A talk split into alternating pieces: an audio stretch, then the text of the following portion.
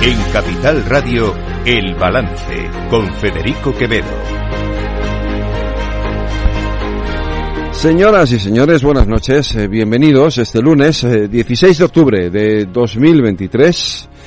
Son las 8, las 7 en las Islas Canarias. Escuchan la sintonía de Capital Radio. Les invito, como cada día, que nos acompañen desde ahora y hasta las 10 de la noche aquí en el balance, porque les vamos a contar y vamos a analizar con ustedes eh, toda la actualidad de esta jornada. Una jornada que tiene sonidos como este.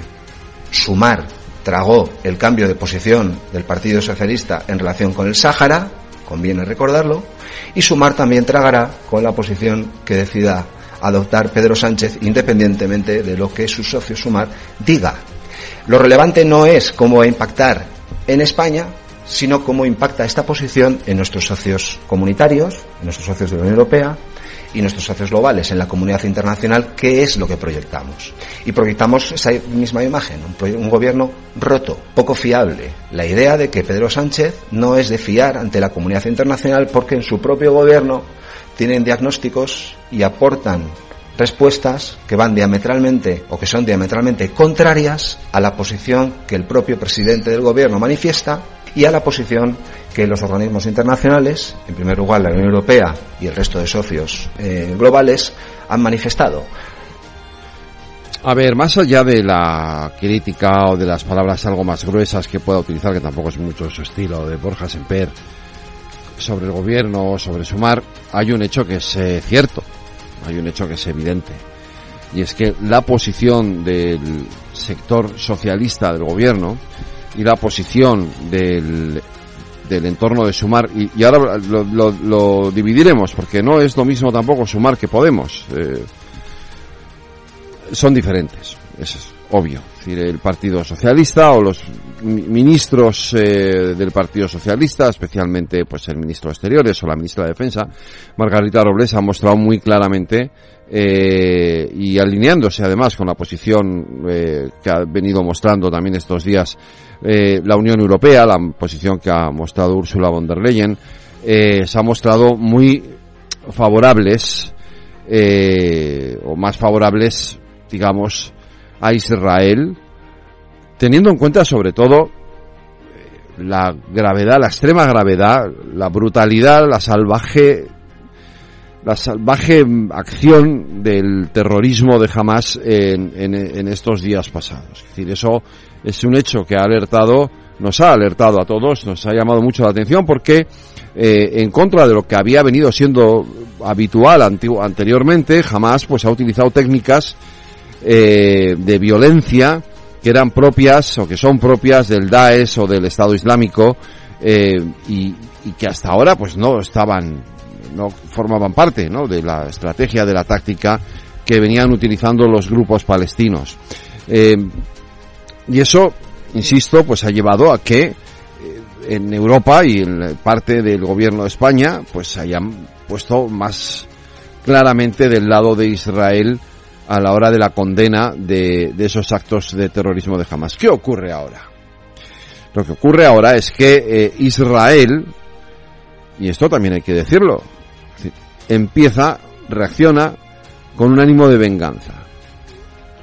Los que creemos que la venganza nunca es una buena solución, nos preocupa y mucho que esa venganza eh, genere, cause un dolor tremendo, un dolor irreparable en la población palestina, que no son culpables de nada. Y esto hay que decirlo no son culpables. Los palestinos no son culpables. La población palestina, los civiles palestinos no son culpables. Ni siquiera, fíjense, ni siquiera de haber votado en su día jamás. Cuando se votó a jamás para que gobernara la franja de Gaza no era el jamás que actuó de la manera que actuó el otro la semana pasada, ¿eh? Cuidado porque esto sería algo así como echarle la culpa al a los ciudadanos alemanes de haber votado en su día Hitler. y en esto, los que somos demócratas tenemos que tenemos que ser muy claros en esto. Los eh, pueblos pueden equivocarse, pero no son responsables de los actos de los políticos o de los dirigentes a los que eligen. No son responsables. La única responsabilidad de esos actos corresponde a quien los comete, no a quien ha elegido a esos eh, a esos dirigentes, salvo que los elijan pensando, quiero decir, que, van a cometerlo. Esto sería como echarle la culpa a todos los que han votado al Partido Socialista si mañana Pedro Sánchez aprueba definitivamente la ley de amnistía, que lo va a hacer, y, salen todos los políticos del proceso a la calle. No son los votantes del PSOE no son responsables de eso. Los responsables de eso serán sus dirigentes, pero no sus votantes. Por eso es interesante el, la dicotomía, la diferencia entre el discurso, entre el discurso que hacía hoy Marta Lois eh, y Ernest Urtasun, que son los portavoces de Sumar, escúchenles. Hablar de que, en primer lugar, esta declaración institucional contiene la condena a los ataques de, de terror contra la población civil cometidos por Hamas y, al mismo tiempo, la condena a los crímenes contra la población civil cometidos por Israel. Queremos, como decíamos antes y llevamos muchos días exigiendo la exigencia del cumplimiento de los convenios de Ginebra y todos los protocolos eh, adicionales. La muestra de solidaridad y, empatía con todas las víctimas y con sus familias de cualquier procedencia, procedencia palestina o procedencia israelí, todas las vidas valen lo mismo un llamamiento al alto el fuego en las partes que permita la mediación de Naciones Unidas, la exigencia al Estado de Israel que cesen su castigo colectivo contra la población civil en la franja de Gaza. Una eh, masacre previa nunca justifica una masacre como la que está ocurriendo en este momento en la franja. No hay derecho internacional que justifique la autodefensa cuando esa autodefensa tiene que ver con la matanza y la persecución de eh, civiles en la franja de Gaza. Una masacre no justifica otra masacre. Creo que la frase, yo la, la suscribo al 100%, esta frase de Marta Lois. Una masacre no justifica otra masacre. Estamos a las puertas ¿eh? de otra masacre, cuidado. Luego, ojalá no ocurra, y Dios no quiera que ocurra. Pero la realidad es esta. Es que ahora mismo Israel está eh, acumulando tropas en la frontera con Gaza para invadir Gaza y para arrasar Gaza. Ya el hecho mismo de que la población, de que los palestinos tengan que huir de sus casas, en sí mismo es un, un acto tremendo de violencia. Imagínense, es que yo a veces pienso que tendremos que hacer un ejercicio de empatía y de saber ponernos en la situación de cada uno. Imagínense que mañana eh, em, estás en tu casa y de pronto te dicen que tienes que agarres una mochila, te lleves cuatro bártulos y te tienes que largar a otro país porque el tuyo lo van a invadir, lo van a arrasar. Es que, en fin, esto que ya lo hemos visto en Ucrania también, eh, es, muy duro, es muy violento, es una, un ejercicio de violencia que además está condenado por Naciones Unidas. Pero en, en, esa reflexión de, de, Sumar, que lo que hace además es ponerle a, eso sí, unos deberes al Partido Socialista, el principal es el reconocimiento del Estado palestino, que es algo que yo creo que Europa debería de hacer, no solamente España, debería de hacerse en el ámbito de la Unión Europea y desde luego debería de hacerse con el acuerdo de las principales fuerzas políticas, no tiene nada que ver, sin embargo, con el discurso de la otra parte o, de la parte más extrema de la propia Sumar, que con esto están buscando un estado de confrontación con el propio gobierno, pero de confrontación violenta, verbal, pero violenta, y lo vemos en los tweets que ponen gente como Pablo Chenique o Juan Carlos Monedero o compañía en las redes sociales. Ellos no condenan lo hecho, lo que ha hecho jamás. Y voy a decir algo que yo sé que es duro decirlo así. Pero en el fondo, con su actitud, están siendo cómplices de aquellos que han ejercido actos terroristas. Que han matado a gente, que han matado a niños, porque aquellos famosos bebés a los que se les decapitó existieron, efectivamente. Y ellos se han puesto de parte, se han puesto del lado de los que han cometido esos crímenes atroces. Estos son Podemos. Lo más urgente, que haya un alto al fuego y que se abran corredores humanitarios que permitan la salida de civiles y la entrada de ayuda humanitaria. En segundo lugar, que como Gobierno de España junto al Partido Socialista presentemos ante la Fiscalía de la Corte Penal Internacional eh, pues una petición para que se investiguen los crímenes de guerra cometidos por Netanyahu. Hay precedentes, se ha hecho recientemente con el caso de la cooperante española asesinada en la guerra de Ucrania. Y además, eh, la Corte Penal Internacional ha dicho ya también que tiene jurisdicción para analizar lo sucedido en Palestina, incluyendo a Gaza.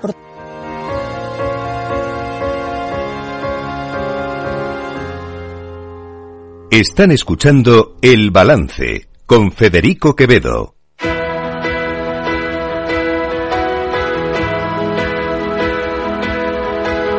Las noticias de El Balance con Federico Quevedo, Aida Esquireg y Lorena Ruiz. Aida Esquireg, buenas noches. Buenas noches. Lorena Ruiz, buenas noches. Buenas noches. El Gobierno en funciones ha enviado a la Comisión Europea un plan presupuestario para 2024. ¿Y qué dice? Un plan presupuestario que, como cada año, lo acompaña un cuadro macroeconómico con sus perspectivas para la economía española y las finanzas públicas del país. El Gobierno contradice al Fondo Monetario Internacional y contempla que la economía española crecerá el año que viene un 2%, tres décimas más de lo que anticipó el organismo hace unos días. Eso sí, pese al optimismo, el Ejecutivo recorta en cuatro décimas sus anteriores previsiones. Para este año lo eleva al 2,4%, una buena marcha de la economía española que para la vicepresidenta económica en funciones, Nadia Calviño, reducirá la deuda en 2023 hasta el 108,1% que vamos a reducir en 5.000 millones de euros la emisión de deuda prevista para 2023. Con ello pasaremos de una emisión de, de, de deuda neta de 70.000 millones a 65.000 millones de euros, eh, lo cual nos pone en una posición de resiliencia y de fuerza en este contexto de tipos de interés al alza. El Ministerio de Asuntos Económicos prevé que la economía española mantendrá un elevado dinamismo a pesar del entorno internacional. Destaca que muestra el compromiso del Gobierno con la estabilidad presupuestaria, con un descenso del déficit hasta el 3% en 2024, lo que supone una reducción de más de 7 puntos en cuatro años. El texto afirma que entre 2023 y 2024 se crearán más de 700.000 puestos de trabajo a tiempo completo y la tasa de paro se situará por debajo del 11%. Además, el Gobierno de España espera aumentar la recaudación fiscal un 7 7,5%. El Ejecutivo proyecta que el conjunto de los ingresos de las administraciones públicas alcancen los 648.000 millones de euros, un 42% del PIB en 2024 y estima que los impuestos supongan 382.000 millones, prácticamente un 60% del total. En sus estimaciones, el Gobierno no tiene en cuenta las medidas de carácter temporal para hacer frente a la subida de precios que, si nada cambia, expiran el 31 de diciembre de 2023 y los ajustes fiscales que demanda la Unión hacen difícil que puedan extenderse. Esto ha dicho el secretario de Estado de Economía, Gonzalo García Andrés, al respecto. El plan lo que contempla son las medidas que están ahora vigentes y con eh, la expiración de las medidas tal y como se prevé en los decretos de leyes y en las normas aprobadas. Eso sí, se, eh, digamos, explicita también en el, en el plan por el lado de los gastos, eh, hay algunas medidas que se considera que se van a aprobar de todas formas. Eh, la eh, revalorización de las pensiones conforme a la ley y la subida de los sueldos de los empleados públicos conforme al acuerdo con los sindicatos y esto está incluido en las previsiones de gasto. Precisamente a esto se ha referido el secretario general de Comisiones Obreras, Unai Sordo, que ha pedido al Gobierno en funciones que no se precipite a la hora de retirar las medidas antiinflación. Nosotros instaríamos al Gobierno a que no se precipite a la hora de retirar las ayudas para hacer frente a la inflación, porque son ayudas que están siendo muy importantes para millones de familias. Yo creo que la situación de la recaudación en nuestro país, la reducción del déficit y de la deuda pública permiten mantener el oxígeno financiero del Estado a las familias que peor lo están pasando con la inflación. Por tanto, emplazaríamos a no retirar precipitadamente esos estímulos. La Autoridad Independiente de Responsabilidad Fiscal ha avalado las previsiones económicas que el Gobierno ha enviado a la Comisión Europea junto al plan presupuestario, aunque ha advertido de riesgos a la baja por el optimismo en la aceleración del consumo privado, que puede verse afectado por el declive de la confianza de los consumidores y el endurecimiento de las condiciones de financiación. Por su parte, el gobernador del Banco de España ha hablado hoy también sobre la situación económica. Pablo Hernández de Cosa ha señalado que la economía española crece a mayor velocidad que la europea por el peso del sector servicios, el aumento de la exposición comercial internacional y el menor grado de exposición a economías con debilidad en estos momentos como China. El regulador nacional augura que el estancamiento de la actividad económica de la zona euro continuará en este segundo semestre para el próximo año iniciar cierta recuperación Estaríamos previendo un prácticamente estancamiento de la actividad económica en el segundo semestre del año para el próximo año procederse a una recuperación gradual de la actividad para alcanzar ese 1%, 1,5% en 2024 y 2025. Una parte importante de esa recuperación económica para los próximos eh, años tiene que ver precisamente con la caída de la inflación, que en un contexto también de recuperación de los salarios provocaría un aumento de los salarios reales que favorecería el crecimiento también de la, de la demanda. Por su parte, el gobernador del Banco de España ha pedido un ajuste fiscal que camine hacia la reducción del déficit estructural y hacia el crecimiento económico para que España pueda converger con la renta per cápita europea. De Cosa ha hablado también sobre el Producto Interior Bruto. Considera que la política monetaria lastrará el crecimiento nacional, que sin embargo estará por encima del de la media de la zona euro. Dados los desfases que existen habitualmente entre que se produce un incremento de los tipos de interés, cómo este afecta a las condiciones financieras y cómo en último término acaba afectando al consumo, a la inversión y al empleo, podemos seguir diciendo que queda una parte muy significativa de los efectos de la transmisión de la política monetaria pendientes sobre la actividad económica. Eso sí, indica Hernández de Cos, los efectos de la política monetaria aún no se notan plenamente en la economía española. Que todavía debemos esperar que si no en las condiciones financieras, desde luego en sus efectos sobre el crecimiento económico, inversión, consumo y empleo, buena parte del efecto de nuestra política monetaria del último año y medio está todavía eh, pendiente. Respecto al crecimiento de la eurozona, nuestro regulador espera una expansión del 2,3% este año y cerca del 2% en los próximos dos años. Nos vamos a Gaza. Continúa la guerra en Israel a la espera de que se abra un corredor humanitario. Crece la tensión en la frontera norte de Israel por un conflicto en el que ya han muerto más de 4.000 personas. El gobierno del país ha ordenado la evacuación de sus ciudadanos en la frontera con Líbano después del ataque del domingo que obligó a cerrar la zona. Y mientras tanto, en el sur de Gaza esperan la apertura de un corredor humanitario que lleve a Egipto, a pesar que desde Israel niegan un alto el fuego para permitir la evacuación de ciudadanos extranjeros y la entrada de ayuda humanitaria. Con el objetivo de negociar la apertura del paso, el secretario de Estado de Estados Unidos, Anthony Blinken, ha vuelto a Tel Aviv para reunirse con el presidente israelí Benjamin Netanyahu y negociar el corredor. Además, su homólogo estadounidense Joe Biden le ha advertido de que volver a ocupar la franja de Gaza sería un gran error, a pesar de que ha defendido su derecho a invadir el territorio palestino para eliminar a los combatientes de Hamas. Sería un error que Israel volviera a ocupar Gaza. Confío en que Israel actuará bajo las reglas de la guerra. El presidente del gobierno, Pedro Sánchez, ha viajado hoy a Albania, donde se ha reunido con los líderes europeos para tratar este conflicto y la situación de los Balcanes occidentales. Sánchez ha defendido la necesidad de evitar una escalada en Oriente Próximo y ha asegurado que la reconciliación es la única salida. Además, ha reclamado que se permita la entrada de ayuda humanitaria en la franja de Gaza. Me gustaría reiterar nuestra condena al ataque de Hamas contra Israel. Israel tiene el legítimo derecho a defenderse. Al mismo tiempo es esencial la protección de los civiles, así como el acceso de la ayuda internacional para los necesitados, especialmente en la franja de Gaza. Debemos trabajar ahora para evitar una escalada de violencia en la región y redoblar todos nuestros esfuerzos para lograr una resolución pacífica del conflicto.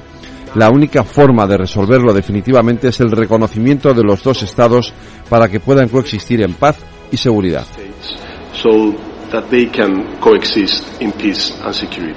Por su parte, Sumar ha reclamado que el reconocimiento del Estado palestino figure en el próximo acuerdo de gobierno con el PSOE y que esta sea una de las primeras medidas que tome el futuro ejecutivo de coalición. Así lo ha explicado el portavoz de la formación, Ernest Urtasun. Queremos que el próximo gobierno de coalición, una de las primeras medidas que tome, sea el reconocimiento del Estado palestino por parte de España. Y ya hemos trasladado, lo íbamos haciendo desde hace algunos días, al Partido Socialista, de que esto figure de una manera clara e inequívoca en el próximo acuerdo de gobierno. Queremos que en el próximo acuerdo de gobierno esté ese reconocimiento del Estado palestino por parte de España y queremos que sea una de las primeras medidas que se tome por parte del próximo, del próximo acuerdo de coalición. Desde Israel han catalogado de vergonzosas e inmorales las declaraciones de parte del gobierno de España. Y es que a las declaraciones de Urtasun se suman las de Ione Belarra urgiendo al Ejecutivo a denunciar a Netanyahu ante la Corte Penal y las de Alberto Garzón condenando la posición israelí.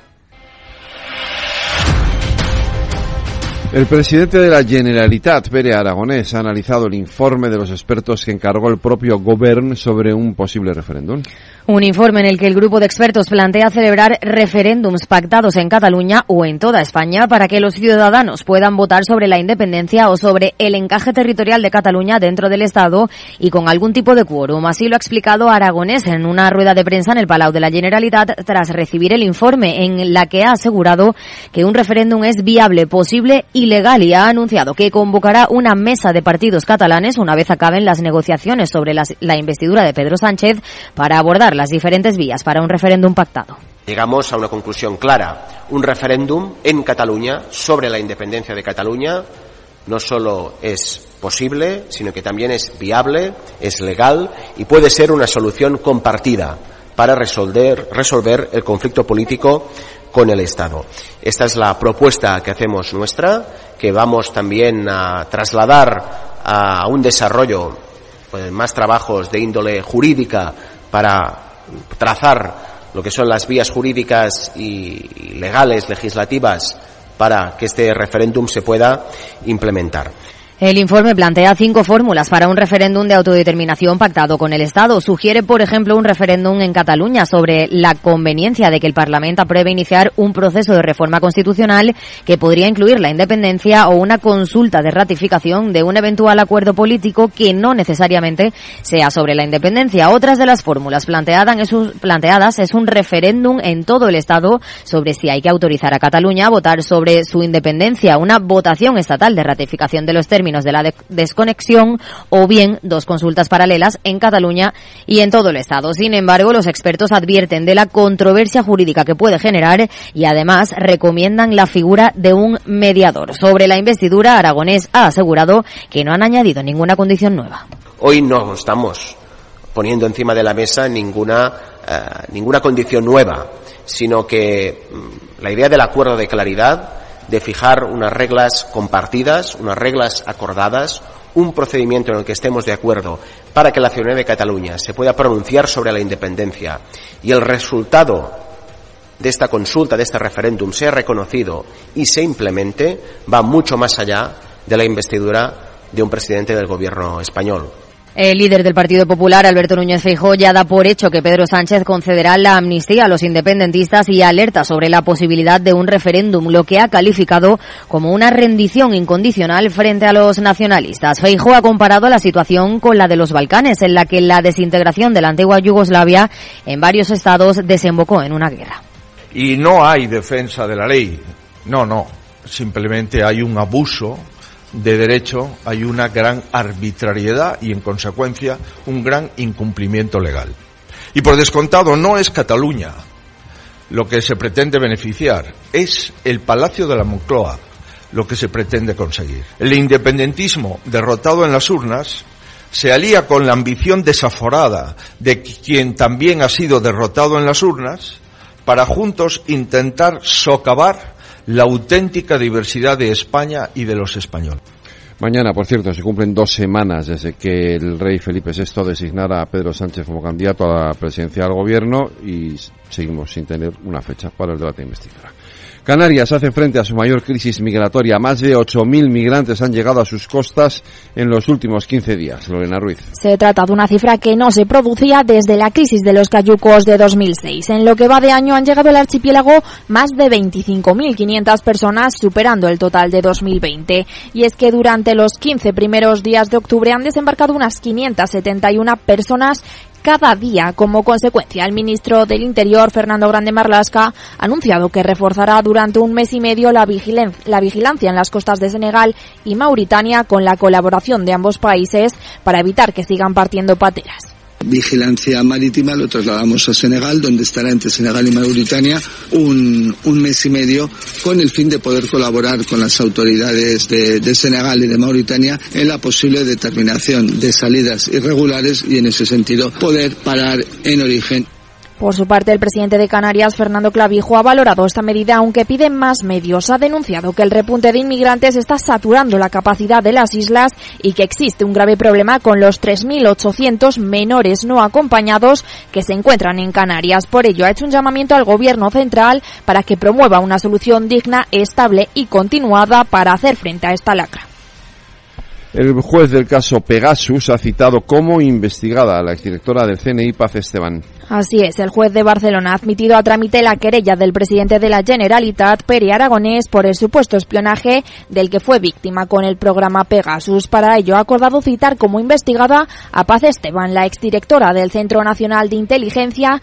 El auto, eh, en el auto el juzgado sostiene que los hechos denunciados presentan características que hacen presumir la existencia de infracciones penales. Asimismo, la juez ha solicitado información al CNI y a la empresa propietaria de Pegasus sobre las compras y actividades del Centro Nacional de Inteligencia en el Tribunal de Cuentas y en la Intervención General del Estado. Ante estos hechos, Pere Aragonés ha declarado que espera la máxima colaboración con la justicia por parte de todas las autoridades del Estado. Celebro que después de un año y varios meses, finalmente desde los órganos de justicia se hayan, uh, se haya iniciado las actuaciones. Y en segundo lugar, el juez establece en el auto toda una serie de diligencias. Y aquí lo que espero es la máxima colaboración con la justicia por parte de todas las autoridades del Estado español. Por lo tanto, no esperamos otra cosa que las autoridades del Estado español, el Gobierno, el Centro Nacional de Inteligencia y el Tribunal Supremo colaboren con la justicia.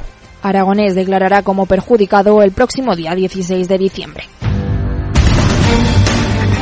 Conocemos ahora cómo han cerrado los mercados financieros. Los mercados siguen mirando a la escalada de la guerra en Oriente Medio en una semana en la que empieza la presentación de resultados en el viejo continente, pero las bolsas europeas cierran con tono positivo. El IBEX 35 ha cerrado con un avance del 0,59% en los 9.287 puntos. Las mayores subidas han sido para ArcelorMittal, Colonial, Santander y Merlin. En el lado opuesto, Robi ha liderado las pérdidas por las menores expectativas de ingresos derivadas de la acuerdo con Moderna para la fabricación de la vacuna contra el COVID, seguida de Ferrovial e Iberdrola. El resto de las principales bolsas europeas también han repuntado gracias al descenso del petróleo. El barril de Brent ha bajado de los 90 dólares.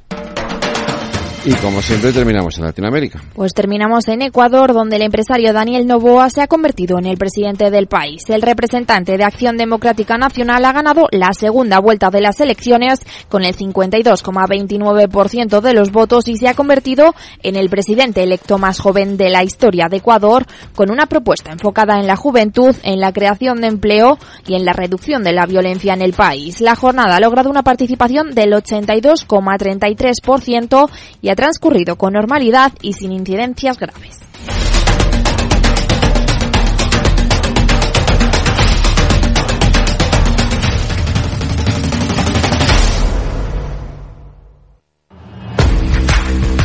Oye, pensando cómo ahorrar en momentos como este con los precios por las nubes. Y todavía no conoces XTB, una nueva forma de invertir pensada para todos.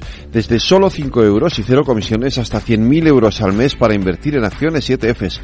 Con XTB tu dinero está depositado en bancos españoles y tu broker es uno de los más respetados del mundo, regulado por la CNMV y los principales organismos internacionales. Y con oficina propia en Madrid desde el año 2008.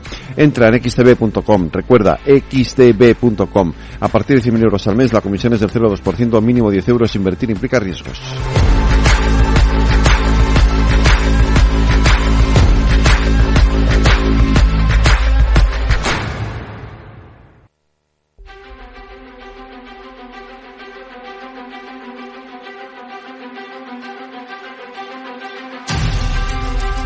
Cada día en el balance nos detenemos en lo más destacado de la actualidad económica y lo diseccionamos en la lupa de Laura Blanco.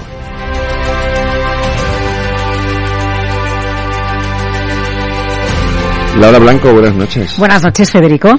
A ver, que el gobierno dice, esto podríamos definirlo como, bueno, las cosas van bien, pero no tampoco tanto, ¿no? Bueno, lo dices por ese cuadro maco, Claro. dibujo que hace, que Es- le ha enviado a Bruselas, sí, ¿no? es como, sí, el pero no. gobierno. Bueno, yo creo que eh, para la que podía caer, crecer un 2% el año No que viene, mal. no está nada mal, ¿no? Eh, bueno, pues es un crecimiento más moderado respecto a- al crecimiento de este año que está un poquito por encima. No, no tengo claro que se vaya a cumplir, pero no tanto porque dependa de nosotros, sino por el entorno. Eh, ¿Qué pasa con Alemania? ¿Qué pasa con los dos conflictos que tenemos abiertos? La Ahora guerra en Ucrania sí. y el tema de Oriente Medio. Entonces, al final, bueno, pues diagnosticar un crecimiento del 2% creo que entra dentro de, de un escenario que puede cumplirse perfectamente. Fíjate, este año eh, hab- había mucho escepticismo hace 12 meses respecto al crecimiento de este año y se ha cumplido sin problema. Y, y luego donde yo observo mucho optimismo no es tanto la reducción del déficit y la deuda, que también también, pero al final, si la economía está creciendo, bueno, pues es más, es más fácil reducir esas partidas que miramos con lupa, como el incremento de los ingresos, el incremento de la recaudación, ya sea por IRPF, ya sea por cotizaciones sociales, porque quizás una de las alarmas, avisos, uno de los warnings que eh, dio recientemente, por ejemplo, la semana pasada Luis de Guindos desde el BCE, o el propio Banco de España era cuidado si la inflación se modera, los ingresos por impuestos, los ingresos fiscales también se van a reducir y de momento el escenario con el que trabajamos es de un incremento de la recaudación. Se reducirán unas partidas, pero mientras el empleo aguante. Pero necesita el gobierno plantear ese escenario de más recaudación porque Bruselas también está diciendo, eh, cuidado, esto se acabó ya. O sea, aquí el, el periodo de de gracia. De gracia se ha terminado. Pero es que ahí está una de las grandes incógnitas que tenemos para los próximos meses. Eh, plantea, se plantea Bruselas porque hay que enviar un escenario macro, sucede siempre a mediados del mes de octubre, pero todavía no sabemos en qué va a quedar eh, la vuelta a las normas fiscales por parte de Bruselas, aunque se van a hacer, por decirlo de alguna manera, a la carta de cada uno de los países, se va a aplicar como sentidiño, ¿no? Por decirlo de alguna manera. Que, lo importante es la senda. ¿Qué senda dibujas de reducir el déficit? ¿Qué senda dibujas para reducir la deuda? Eh, pero, bueno, a ver a ver, a, ver qué acuerda Bruselas de cara a lo que vaya a suceder el año que viene. Sabes que hoy Italia ha presentado un escenario precisamente para el año que viene y se salta a la torera el, el, proyecto de reducir déficit porque prioriza las ayudas a los votantes a los que les prometió ayudas y prioriza también algunas bajadas de impuestos. Y, y, el déficit bueno pues se lo salta. Que ¿Cómo va a reaccionar Bruselas cuando dibuje las reglas fiscales a partir del año que viene? Pues realmente no lo sabemos, porque ahí entramos en una fricción política. Eh, si Bruselas eh, se pone muy duro con lo que me exige, y además Italia es una economía del G7, no estamos hablando de una economía del G20, es una del G7, bueno, pues los partidos anti-europeístas o que se enfrentan al concepto Europa eh, pueden ganar todavía más votos. Entonces ahí entramos en terreno pantanoso. Digamos entonces que el gobierno está siendo más bien conservador, ¿no? En lo que en sus previsiones. Bueno, desde luego en las de en las de crecimiento a ver, los, los riesgos están sesgados a la baja. Hoy mismo lo dijo el gobernador del Banco de España, que si tenemos algún tipo de riesgo, es un riesgo de menor crecimiento del pronosticado, sea por el gobierno, sea por organismos como el FMI la semana pasada. Y los principales motivos son las dos guerras que tenemos abiertas ahora y el otro gran motivo, la política monetaria porque el impacto real en nuestro consumo, en las familias, en el impacto de las subidas de tipos de interés que se van a tener, todavía no lo conocemos porque tardan muchos meses en notarse.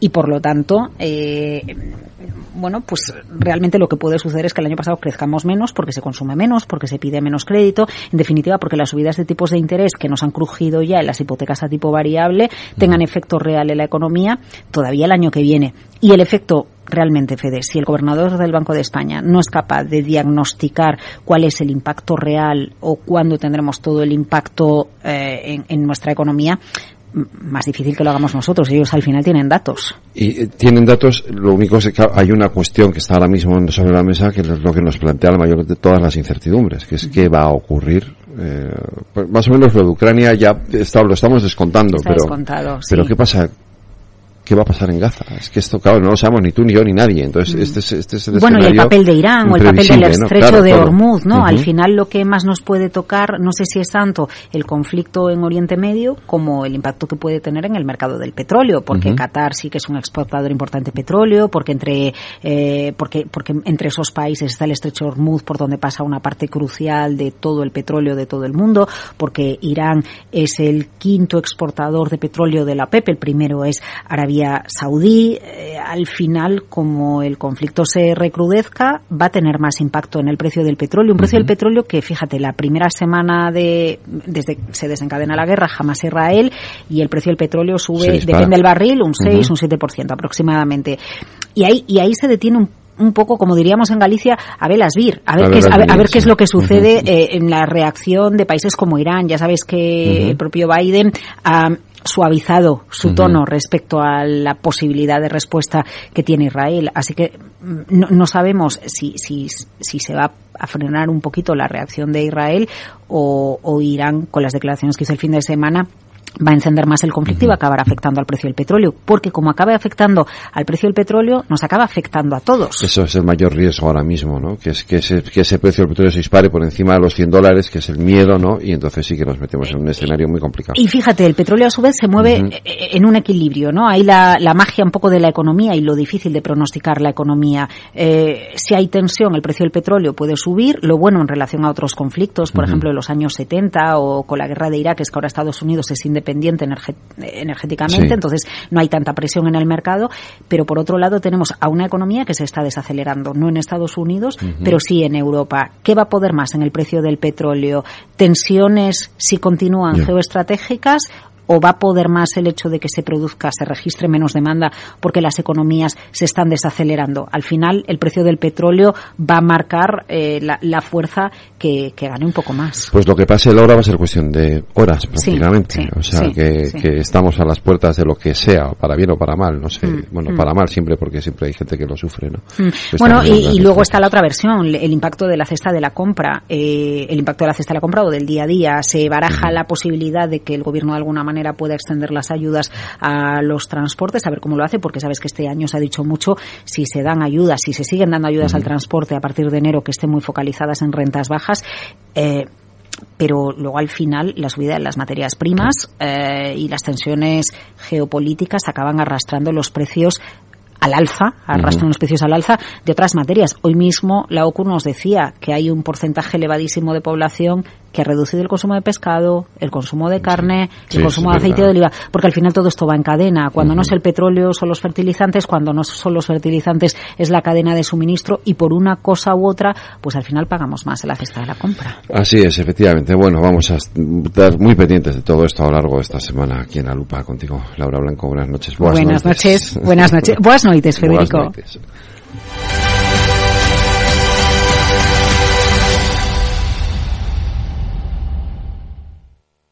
¿Hartos de ser solo un número? Ser activista también es exigir un trato más personal. Es llamar a tu médico por su nombre y apellidos y que él sepa los tuyos. El activismo de la salud tiene nombre y apellido. DKV Personal Doctor. Infórmate en el 974 88 0071 o en dkv.es barra activistas. Universidad PYME llega a IFEMA Madrid, un entorno para la formación y la mejora de competencias digitales, un foro de intercambio y experiencias para la digitalización de las pymes, los emprendedores y los profesionales. 26 y 27 de octubre. Inscripción gratuita en fundae.es. Financiado por los fondos Next Generation.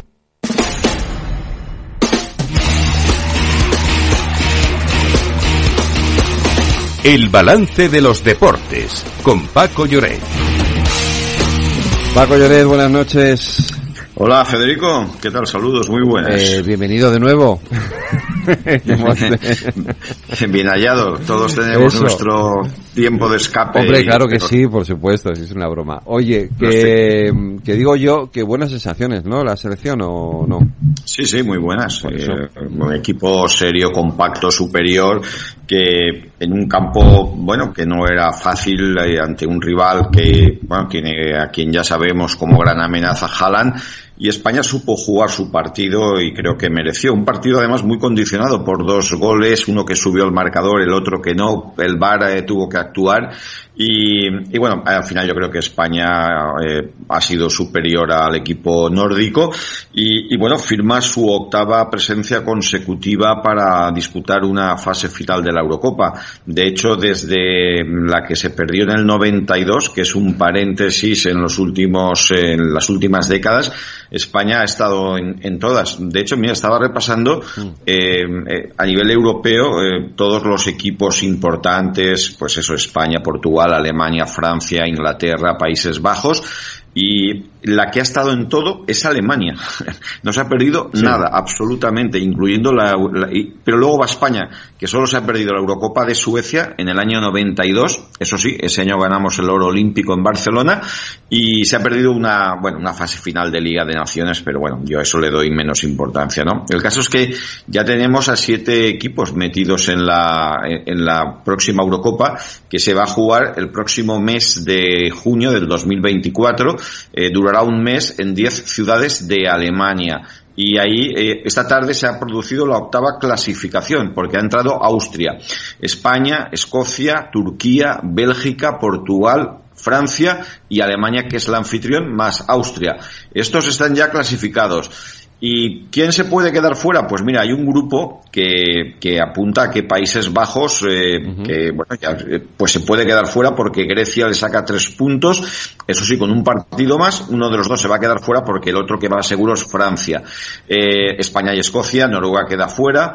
Y luego hay un grupo también muy interesante que es Inglaterra, Italia y Ucrania, separados por tres puntos. Pero Italia e Inglaterra que se enfrentan eh, tienen un partido menos, el que han de disputar, ¿no? Y a partir de ahí, otra selección que hoy se ha quedado fuera definitivamente es Suecia, que desde que se retiró Ibrahimovic, la verdad es que pues está de capa caída. De hecho, va a jugar ahora esta noche contra la selección de, de Bélgica en Bruselas, pero el partido es absolutamente intrascendente, ¿no?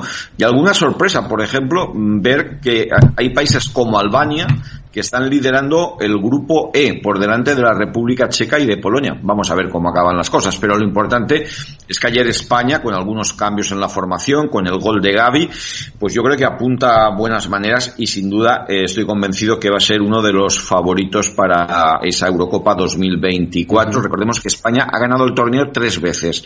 Va por la cuarta, podría ser. Y hoy, esta tarde, se ha conocido que la próxima Eurocopa, la del año 28, se va a jugar en Inglaterra y en Irlanda y los ingleses han pedido mm, no estar clasificados de oficio, quieren jugar eh, la clasificación. O sea que, bueno, eh, se ponen en handicap. Bueno, eso está bien. Oye, del mundo del fútbol nos quedan un par de noticias también. Lorena, eh, han rebajado la sanción a Nacho. Sí, el comité de apelación ha rebajado la sanción del madridista de tres a dos partidos después de que el Real Madrid recurriera al primer castigo al considerarlo excesivo. Y es que Nacho protagonizó una entrada bastante fea contra el jugador del Girona Portu, que afortunadamente no quedó lesionado. Esto ha sido lo que ha usado el Real Madrid para pedir la rebaja de la pena, el hecho de que no se hubiera producido lesión alguna. Finalmente le han dado la razón y Nacho podrá jugar contra el Barcelona el próximo 28 de octubre. Pues Nacho podrá jugar contra el Barcelona el 28 de octubre, eh, Paco. Pues eh, justicia a la carta. A mí me parece incongruente eh, que la entrada es gravísima. Y, y bueno, mira, fíjate, mm, si aplican esta, eh, esta, este criterio que lo apliquen a todo, es decir, lo que no pueden es suspender a José Luis Gallá o a Canales con cuatro partidos por, unos de, por unas declaraciones. Y al final, ¿sabes? Priva ese criterio de la falsa autoridad del árbitro y cualquier comentario que se salga eh, es penalizado de una manera exagerada. Eh, hablamos de fútbol, yo creo que el fútbol es otra cosa, pero en fin, hace tiempo que perdí la fe en el comité de competición y en el de apelación. Tenemos que comentar también la, la fallecimiento del doctor Jorge Guillén, un, Jorge Guillén, perdón, un clásico, ¿no? Sí. De los, eh, Pues una persona, sí, de una, Una gran reputación. Sí, señor. Un referente de la medicina deportiva, miembro del COE, jugador eh, de baloncesto en diversos clubes españoles, internacional con la selección y, y bueno, pues una, una autoridad en, en, en, la, en la medicina deportiva en unos años en los que la medicina deportiva era, digamos, más artesanal y, creo que con él, eh, como una de las grandes figuras, no la única, pues yo creo que se progresó muchísimo. Y desde aquí nuestras condolencias. Por supuesto, tenía 86 años. Condolencias también y no, no más, eh, eh, más allá por el fallecimiento del joven jugador del, del Córdoba. Córdoba. Álvaro Prieto, sí, Eso es, lamentable. eh, porque ha sido, bueno, es una pena muy lamentable todo. Eh, nuestras condolencias a su familia, desde luego. Y, y bueno, nos queda, nos queda por ahí MotoGP y, y Sí, ya ya tenemos sede para, ¿no? Sí, y un- apunte de fútbol. Bueno, ha habido jornada en segunda división. Quiero destacar sobre todo que el español continúa viento en popa, es líder. Esta noche hay un partido entre el Levante y el Racing de Ferrol en Valencia. Pero bueno, tú fíjate, la primera división, las distancias ya comienzan a ser abismales en la clasificación. En segunda, pues mm, hay cinco puntos entre el Sporting de Gijón, que es noveno, y el líder, que es el español. Eh, ahí está el Zaragoza, el Valladolid, el Levante, el Tenerife, el Leganés, que lo está haciendo muy bien cuando pocos lo esperaban, el Valladolid. O sea que va a haber mucha emoción en esta categoría. Y sí, Hablamos de, motos porque está emocionantísima la MotoGP. Quedan cinco carreras en Australia, en Tailandia, en Malasia, en Qatar y el último en Valencia, en el circuito Ricardo Tormo de Cheste. Y hay un duelo entre dos pilotos de la misma escudería. Un italiano, Francesco Bagnaia, que tiene 346 puntos acumulados, y un español, Jorge Martín, 328. Hay rumores que apuntan que Ducati, que es la escudería, está más por la labor de que gane Francesco Bagnaia y bueno, pues ya sabes, ahí hay muchos nervios y mucha rumorología. El caso es que nos esperan cinco grandes premios, el próximo en Phillip Island, que, que prometen muchísima, muchísima emoción. Pues Paco, mañana más deportes, aquí en el balance. Un abrazo. Hasta mañana. Un abrazo, Federico. ¿Quieres cobrar por operar con tu dinero? Con DarwinX es posible y funciona así. Operas un universo de más de 1.500 instrumentos financieros en condiciones competitivas, con nuestro broker o a través de Interactive Brokers. Y aquí viene lo bueno. Mientras operas, construyes tu track record para nuestra gestora que te paga por tu éxito. Llevamos más de 10 años impulsando el talento. Hemos atraído más de 95 millones de dólares de capital inversor y pagamos a nuestros mejores traders cientos de miles de euros al año en comisiones de éxito. Darwinex, donde no pagas de más y cuanto mejor operas, más cobras. ¿A qué esperas? Tu capital está en riesgo. El rendimiento pasado no es una indicación de resultados futuros. Datos actualizados en agosto de 2023.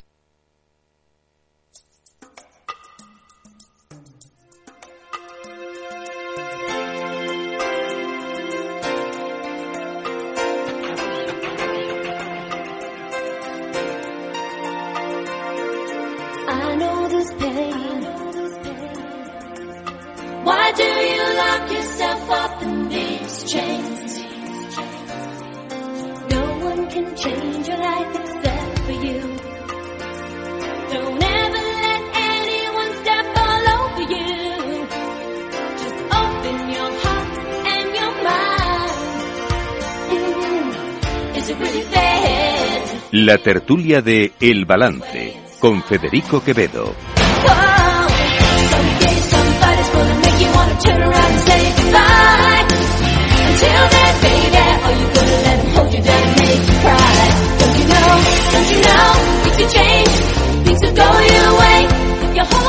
Vamos allá con los temas de nuestra tertulia y Dasquires. Qué chulo esto que me estás poniendo. ¿Sí te gusta? Sí, es mucho. Wendy Wilson, una de las componentes del trío pop Wilson Phillips.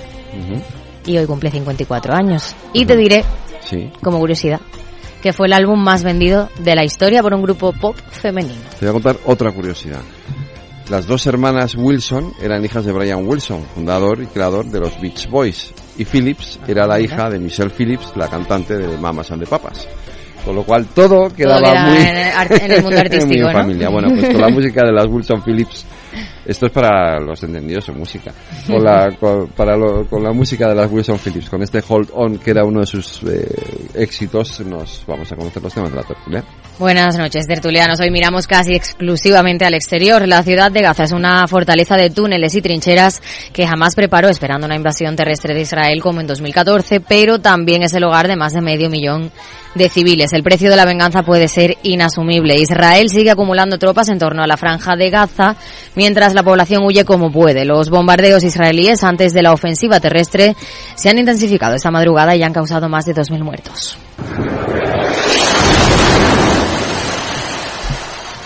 Así suena el impacto de un misil. El desplazamiento de un millón de personas aboca a la zona un desastre humanitario. Entre las voces internacionales para frenar una escalada que se ensaña contra la población civil, que ya está bastante machacada, la Unión Europea ha advertido a Israel de que debe respetar el derecho internacional. Los 27 se reúnen mañana de urgencia para fijar los próximos pasos ante la crisis humanitaria que se está gestando. Washington apoya a Israel, pero necesita frenar una escalada incontrolable. Biden, de hecho, ya ha alertado a Israel sobre una respuesta que sea inasumible para Estados Unidos. Y desde nuestro país, Sumar pide a Pedro Sánchez que en el acuerdo para formar gobierno se incluya el reconocimiento del Estado palestino y Podemos pide que lleve a Netanyahu a la Corte Penal Internacional.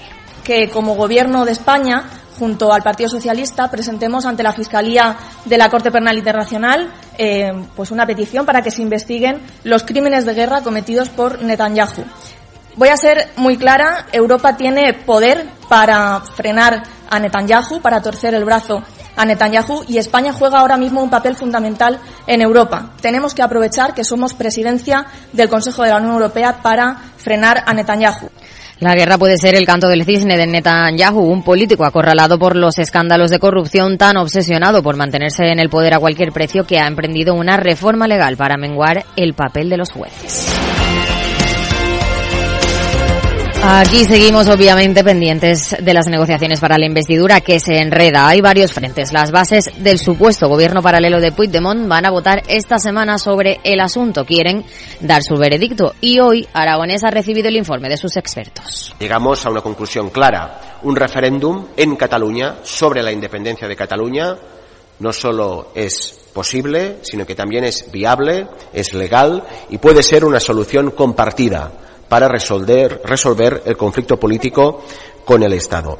Esta es la propuesta que hacemos nuestra, que vamos también a trasladar a un desarrollo, pues, más trabajos de índole jurídica para trazar lo que son las vías jurídicas y legales, legislativas, para que este referéndum se pueda implementar. Y el PP se propone parar la eventual ley de amnistía en el Senado, donde tiene mayoría absoluta, al menos durante unos meses. Feijo lo ha comparado hoy con la situación en los Balcanes en los 90. Y no hay defensa de la ley. No, no. Simplemente hay un abuso de derecho, hay una gran arbitrariedad y, en consecuencia, un gran incumplimiento legal. Y por descontado, no es Cataluña lo que se pretende beneficiar, es el Palacio de la Moncloa, lo que se pretende conseguir. El independentismo, derrotado en las urnas, se alía con la ambición desaforada de quien también ha sido derrotado en las urnas para juntos intentar socavar la auténtica diversidad de España y de los españoles. Y mientras tanto, Sánchez acepta un mediador para negociar con Esquerra y Junts siempre que no sea un ente internacional y Paje sigue azotando. Estamos en un momento delicado y grave en España. Y si alguien piensa que el tema no es grave porque las fracturas de hoy no se van a tener que asumir hoy, sino que los van a tener que asumir a modo de factura la próxima generación. Si alguien piensa que lo que hagamos hoy, lo que dificultemos hoy la convivencia y la unidad en España, no va a tener consecuencias la próxima generación, se está engañando o está actuando con enorme frivolidad. Zapatero, muy activo en la campaña electoral de Sánchez, hoy dice que si hay que cambiar de opinión, se cambia y defiende ahora la amnistía. Estoy a favor de la amnistía porque vamos a decir que no cabe. Cabe en nuestro ordenamiento igual que cabe en los ordenamientos democráticos, que todos reconocen la división de poderes, el principio de igualdad, pero que contemplan situaciones excepcionales más asuntos. Podemos encara el cese de Montero y Feijó lanzan la operación Astucia para dividir al bloque del PSOE. Divide y vencerás. El objetivo es desplegar una agenda legislativa en el Congreso que genere enemistad entre los socios parlamentarios de Sánchez, destapando sus contradicciones. Los populares podrían asegurarse 172 votos para cada votación, los del PP, Vox, UPN y Coalición Canaria, y apenas tendrían que amarrar el sí de los nacionalistas vascos o la abstención de los independentistas catalanes para sacar adelante sus iniciativas.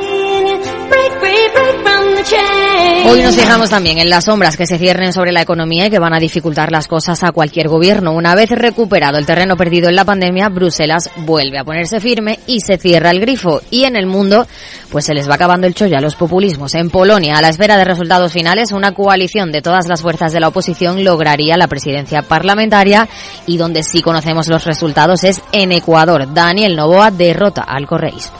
¡Viva el vino! Pues con esto nos eh, vamos a nuestro tiempo de tertulia. Gracias a Ida Esquire. Marta, ponte eso es. y os voy presentando Hugo Martínez Abarca, buenas noches. Hola, buenas noches. Dani Gamarra, buenas noches. Buenas noches. David Álvaro, buenas noches. Muy buenas noches. Isa Martínez Rivas, buenas noches. Buenas noches. Y hoy se estrena aquí Carlota Pasarón, buenas noches. Hola, buenas ¿Es tu noches. primera tertulia? Sí lo es. No me lo puedo creer, ¿de Sí, verdad? O sea, te vas a estrenar de verdad del todo una tertulia hoy aquí, por favor, cuidármela un poquito. No me la machaquéis mucho. Por favor. que se estrena hoy por completo. Bueno, eh... ¿Por dónde empezamos? está el día, Dani, está el día... Está el día, ¿eh? está el día interesante. Sí, sí, sí, sí, sí. temas. Yo no sé si esto de mm, eh, esto de Polonia, Ecuador, porque quitárnoslo ha sido un plumazo. Eh, este, los populismos que parece que van retrocediendo un poquito, ¿no, David? A mí me gusta que me mires porque me alegra enormemente que los populismos eh, vayan siendo juzgados por el ojo crítico de los ciudadanos. Creo que los populismos en muchas ocasiones generan altas expectativas que suelen terminar derivando en frustración. Y es uno de los peores sentimientos que hay en la vida, en general, la frustración. Y el populismo genera eh, idealismos políticos que son imposibles de materializar y que terminan en eso, en la frustración. Y por eso los ciudadanos suelen otorgar la confianza al populismo en determinados momentos de desesperación. Era Pablo Iglesias el que decía que el comunismo solo funcionaba en momentos de excepcionalidad. Eh, pues en esos momentos de excepcionalidad es cuando hay gente que apuesta por mm. populismos de derechas, de izquierdas o medio pensionistas pero con una visión totalmente cortoplacista. Isa. Bueno, la gente vota y a partir de ahí juzga o no juzga a los gobiernos salientes o entrantes. Y, y es verdad lo que dice David. Yo, yo creo que está bien, independientemente de la izquierda o la derecha, partidos que desestabilizan lo que es eh, una sociedad o una, una, un contexto político, siempre está bien que se caigan y que, cambie ese ciclo político, ¿no? Dani. Bueno, yo creo que en el caso de Polonia es una gran noticia lo que hemos visto en estas elecciones. Bueno, creo que son las las encuestas a pie de urna, ¿no? Lo que hemos conocido, faltan por confirmar, pero bueno, es, un dato, sí, es, un, dato, bastante, relevante. Y hombre, que el gobierno de Ley y Justicia de Morawiecki, ¿no? El gobierno de, extrema derecha, eh, ultraconservador que tenía Polonia en los últimos años, pierda fuerza electoral, aunque ha ganado las elecciones, pero que no pueda eh, conseguir apoyos parlamentarios para formar gobierno, creo que es una gran noticia para la Unión Europea porque bueno va a facilitar un poco ¿no? el entendimiento entre los países miembros un, país que bueno de, ser el, primer eh, de, un cambio en el primer ministro no y de volver a ver un primer ministro que, que ya tuvo un, un cargo ¿no? en las instituciones comunitarias Creo que puede reforzar primero el sentimiento europeísta dentro de los países, el acercamiento a las posturas de la Alianza Atlántica y de la OTAN y sobre todo, bueno, eh, vamos a vamos a volver a, a una senda, ¿no? que proteja los derechos de las mujeres y del colectivo LGTBI en Polonia, ¿no? que se estaba viendo junto con el Estado de Derecho, ¿no? que con este gobierno eh, ultraconservador de ley y justicia se estaba viendo seriamente amenazada la democracia polaca. Carlota, ¿te animas? Eh, bueno, pues nada, yo en primer lugar gracias por invitarme hoy. Y mm, creo que efectivamente son dos buenas noticias eh, para la Unión Europea eh, que Polonia, que es un socio importante, en, además con importancia en las relaciones con Rusia, eh, pues vuelva a tener un gobierno de centro, eh, de centro derecha, pues es una buena noticia. Y efectivamente en Ecuador, eh, pues la derrota del correísmo también pone límite a, a, la vuelta del populismo de izquierdas que estaba azotando la región, que bueno, mm, vamos a ver cómo evoluciona según lo que pase en Argentina y en otras regiones, pero, pero creo que también es buena noticia que, se frene el correísmo. Ha señalado Argentina que son elecciones este domingo y donde también puede haber un retroceso de la izquierda, algo. Espero que no, porque el candidato que enfrente es un auténtico monstruo. Eh, Ese sí es populista, pero vamos, otro lado... vamos, es la definición, está al, al populismo, de, o sea, de Trump queda como un señor riguroso y serio al lado de Milley. Eh, no, y a mí lo de Polonia me parece una gran noticia para Europa, eso es lo primero y para sobre todo para los polacos. te voy a dejar que sigas después que tengo, ahora. Que vale ahora me provocas a las nueve un momento que este es un mensaje para todos los oyentes de radio y es solo para decir gracias. Gracias por dedicarnos tres horas cada día. Gracias por escucharnos en casa en el coche en el trabajo en un móvil o donde sea en directo o en podcast. Gracias por tu fidelidad porque gracias a ti la radio sigue siendo un gran medio el más creíble en el que más confías y el que mejor te informa y entretiene el medio del día a día, de la actualidad al instante y que te acompaña siempre estés donde estés. Radio Value, la Asociación de Radios Comerciales, te da gracias a ti. Capital Radio, Madrid, 103.2 FM. Desde el 16 de octubre, protégete doblemente de la gripe y el COVID. Si tienes más de 60 años, perteneces a algún grupo de riesgo, eres personal sanitario o sociosanitario, pide cita en tu centro de salud o punto de vacunación. En la web de la Comunidad de Madrid encontrarás más información del plan de vacunación frente a la gripe y el COVID. Comunidad de Madrid. Si quieres estabilidad en el empleo, poder conciliar tu vida laboral y asegurarte una pensión para cuando te jubiles, debes escuchar Empleo Público. Todo lo relativo a las oposiciones, convocatorias, consejos para preparar las pruebas y la opinión de expertos de las administraciones públicas y de la formación. Los miércoles a la una y media de la tarde en Capital Radio tienes una cita con Empleo Público, con José Joaquín Flechoso. Capital Radio.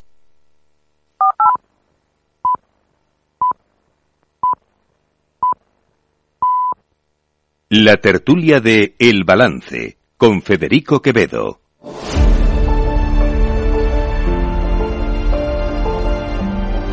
Las nueve de la noche, una hora menos en las Islas Canarias, en la sintonía de Capital Radio, Hugo Martínez Abarca nos iba a poner la polémica encima de la mesa. No, no la, polémica, no la polémica, porque en realidad yo creo que lo que voy a decir es una obviedad. A ver. Ley y Justicia ha perdido las elecciones en Polonia, porque no va a gobernar. Porque las elecciones se convocan para ver quién gobierna. Eso, para eso sirven las elecciones en democracia.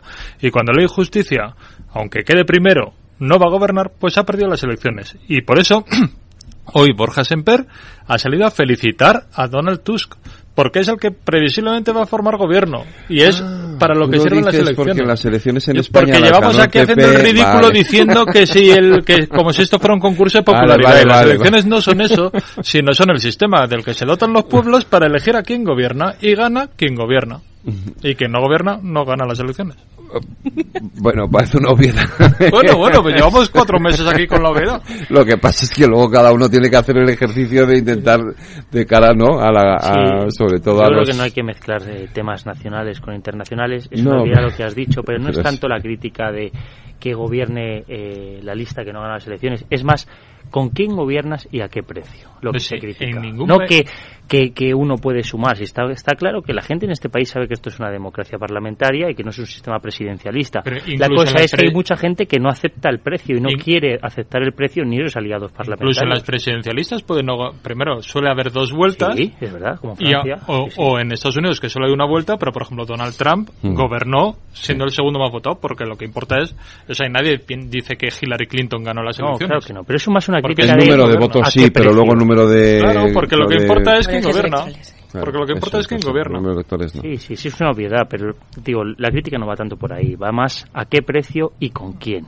Y No, si está yo, justificado. yo creo que ahí Hugo lo que hace es la es la- el análisis que siempre hacemos esta vez es superfluo porque ya sabemos cuál es que es la, la incoherencia en el discurso que tiene el Partido Popular cuando quiere explicar a su electorado y a, y a ese mm, votante de centro centro derecha que quiere ir quitando o de más derecha que quiere ir quitando a Vox que con estas cosas que tampoco es una anécdota, no va a afectar en absolutamente nada al Partido Popular, pero es verdad que a nivel estratégico hay muchas veces que hay que sentarse un poco, ¿no? Vale, está muy bien que feliciten a Donald Tusk, pero eso evidentemente en una comparativa con un país que sí que se puede comparar, no como otras comparaciones que se han hecho con otros países frente a España, con lo de, no me acuerdo qué, estaba diciendo antes Saida, pero decía un país súper extraño comparando a España. Eh, el Partido Popular hay muchas veces que tiene que pensar y el portavoz qué, qué es lo que va a decir y cómo lo va a proyectar, porque es que a veces es una falta de, de estrategia o de coherencia que merma ¿no? la credibilidad que tiene el proyecto del Partido Popular, que yo creo que en este país se necesita un Partido Popular fuerte, serio y que tire para adelante. Pero fíjate, haciéndoos un, un- O sea, que me perdonéis los políticos de la mesa. Esto es muy habitual. Quiero decir, lo de No, hoy claro, digo una sí. cosa eh, y luego mañana otra que no es exacta. Mira Zapatero, hace nada decía que, que estaba encantado con el con el- la sentencia del Tribunal Constitucional por el estatuto de, yo y lo negaba, vamos, o sea, con, con una firmeza esta mañana delante de Alsina que, que, claro, los que hemos conocido y hemos vivido aquel momento cuando Zapatero salía y decía la sentencia Constitucional es perfecta, es lo mejor que podías, dices, pero este tío se piensa que somos idiotas o qué, ¿no? Yo, yo, ahí, la verdad es que yo no me acordaba de lo que había dicho Sí. entonces, eh, de lo que había dicho entonces Zapatero, eh, y lo he ido a buscar.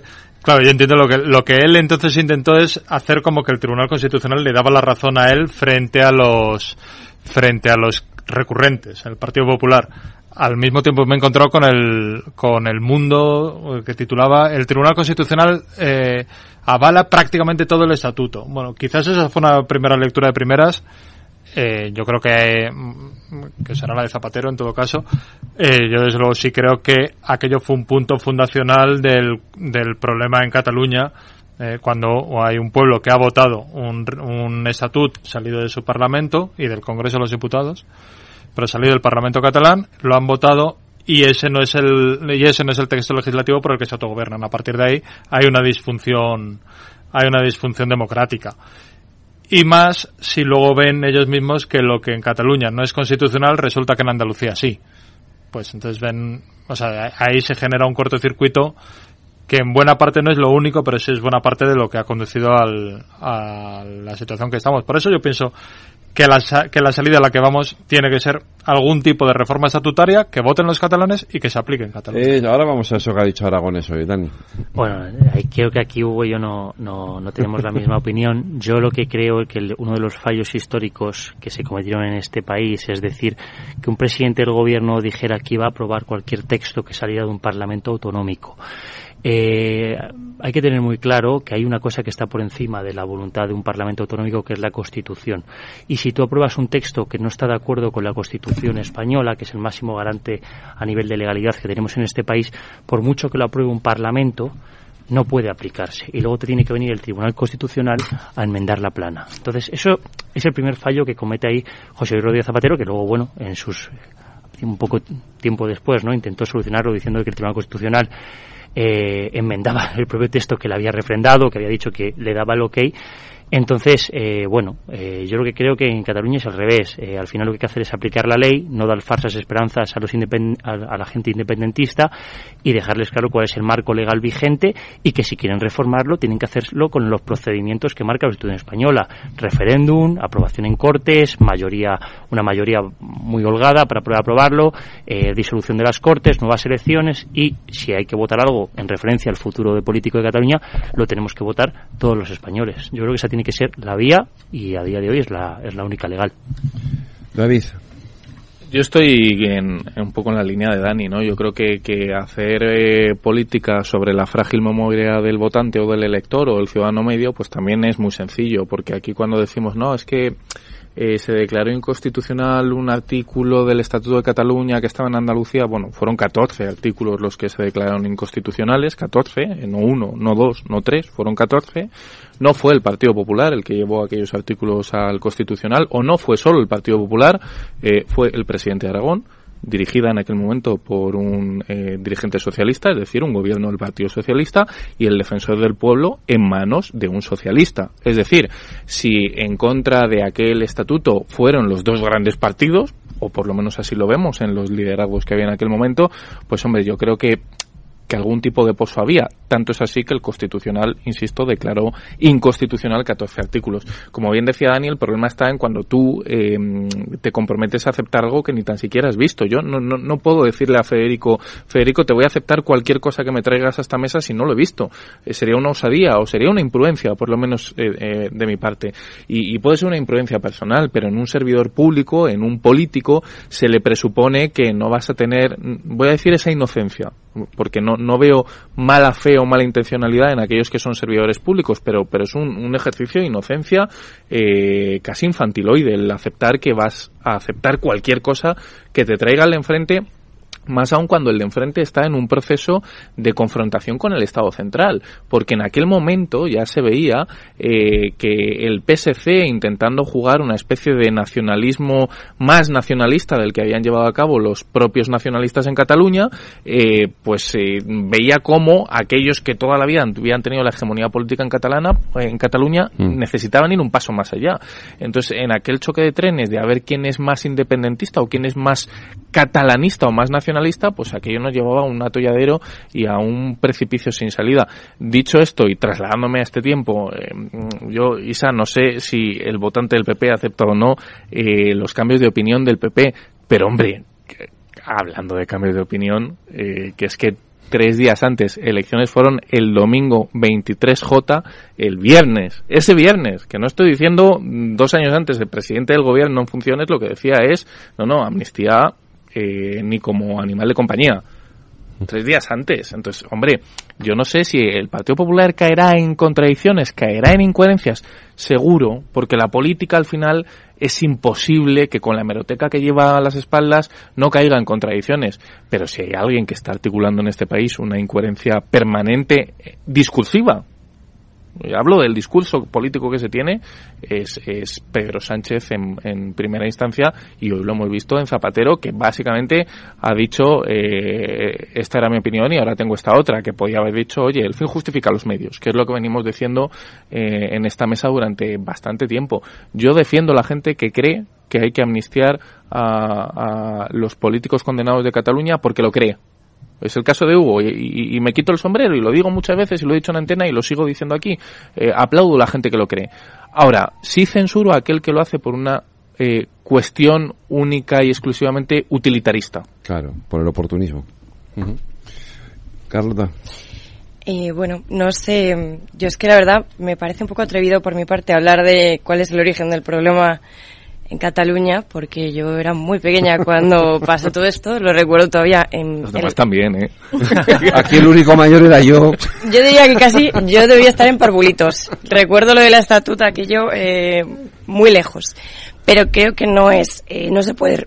Perdón, es que estoy un poco mala no se puede decir que es el origen de todo el problema, efectivamente. Eh, hay, una escalada del conflicto eh, en un auge del catalanismo promovido, en primer lugar, por, por Puyol, su programa 2000, el, la insistencia con, con el programa catalanista y con la confrontación con España. Eso eh, es un, punto esencial de, del puyolismo, ¿no? Entonces, efectivamente, mmm, cuando eh, en el año 2008, que empieza la crisis económica, también se instrumentaliza mucho el conflicto en Cataluña y se utiliza, y eso es innegable, por parte de Artur Mas como una forma de evitar las quejas a su mala gestión económica entonces, eh, es muy difícil reducir, además un conflicto tan grande como es el de Cataluña con España, reducirlo a un solo. Pregúntaselo a Ortega y Gasset, que ya hablaba de este conflicto. Claro, efectivamente, efectivamente. Entonces, reducirlo a una cosa, que a la respuesta que dio el Partido Popular al Estatuto, a cómo,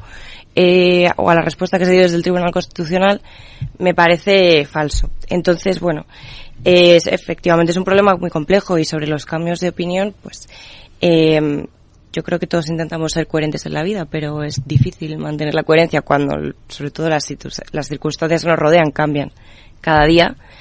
Eh, y bueno, yo no creo que el Partido Popular haya, que desde el partido hayamos intentado en decir que hemos ganado las elecciones a todo trapo y agarrarnos a eso eh, de una forma falsaria. O sea, mm, efectivamente hemos ganado las elecciones en votos, pero eh, no vamos a hacer nada ni vamos a intentar imponer ninguna voluntad porque sabemos que eso está fuera de, nuestra democracia.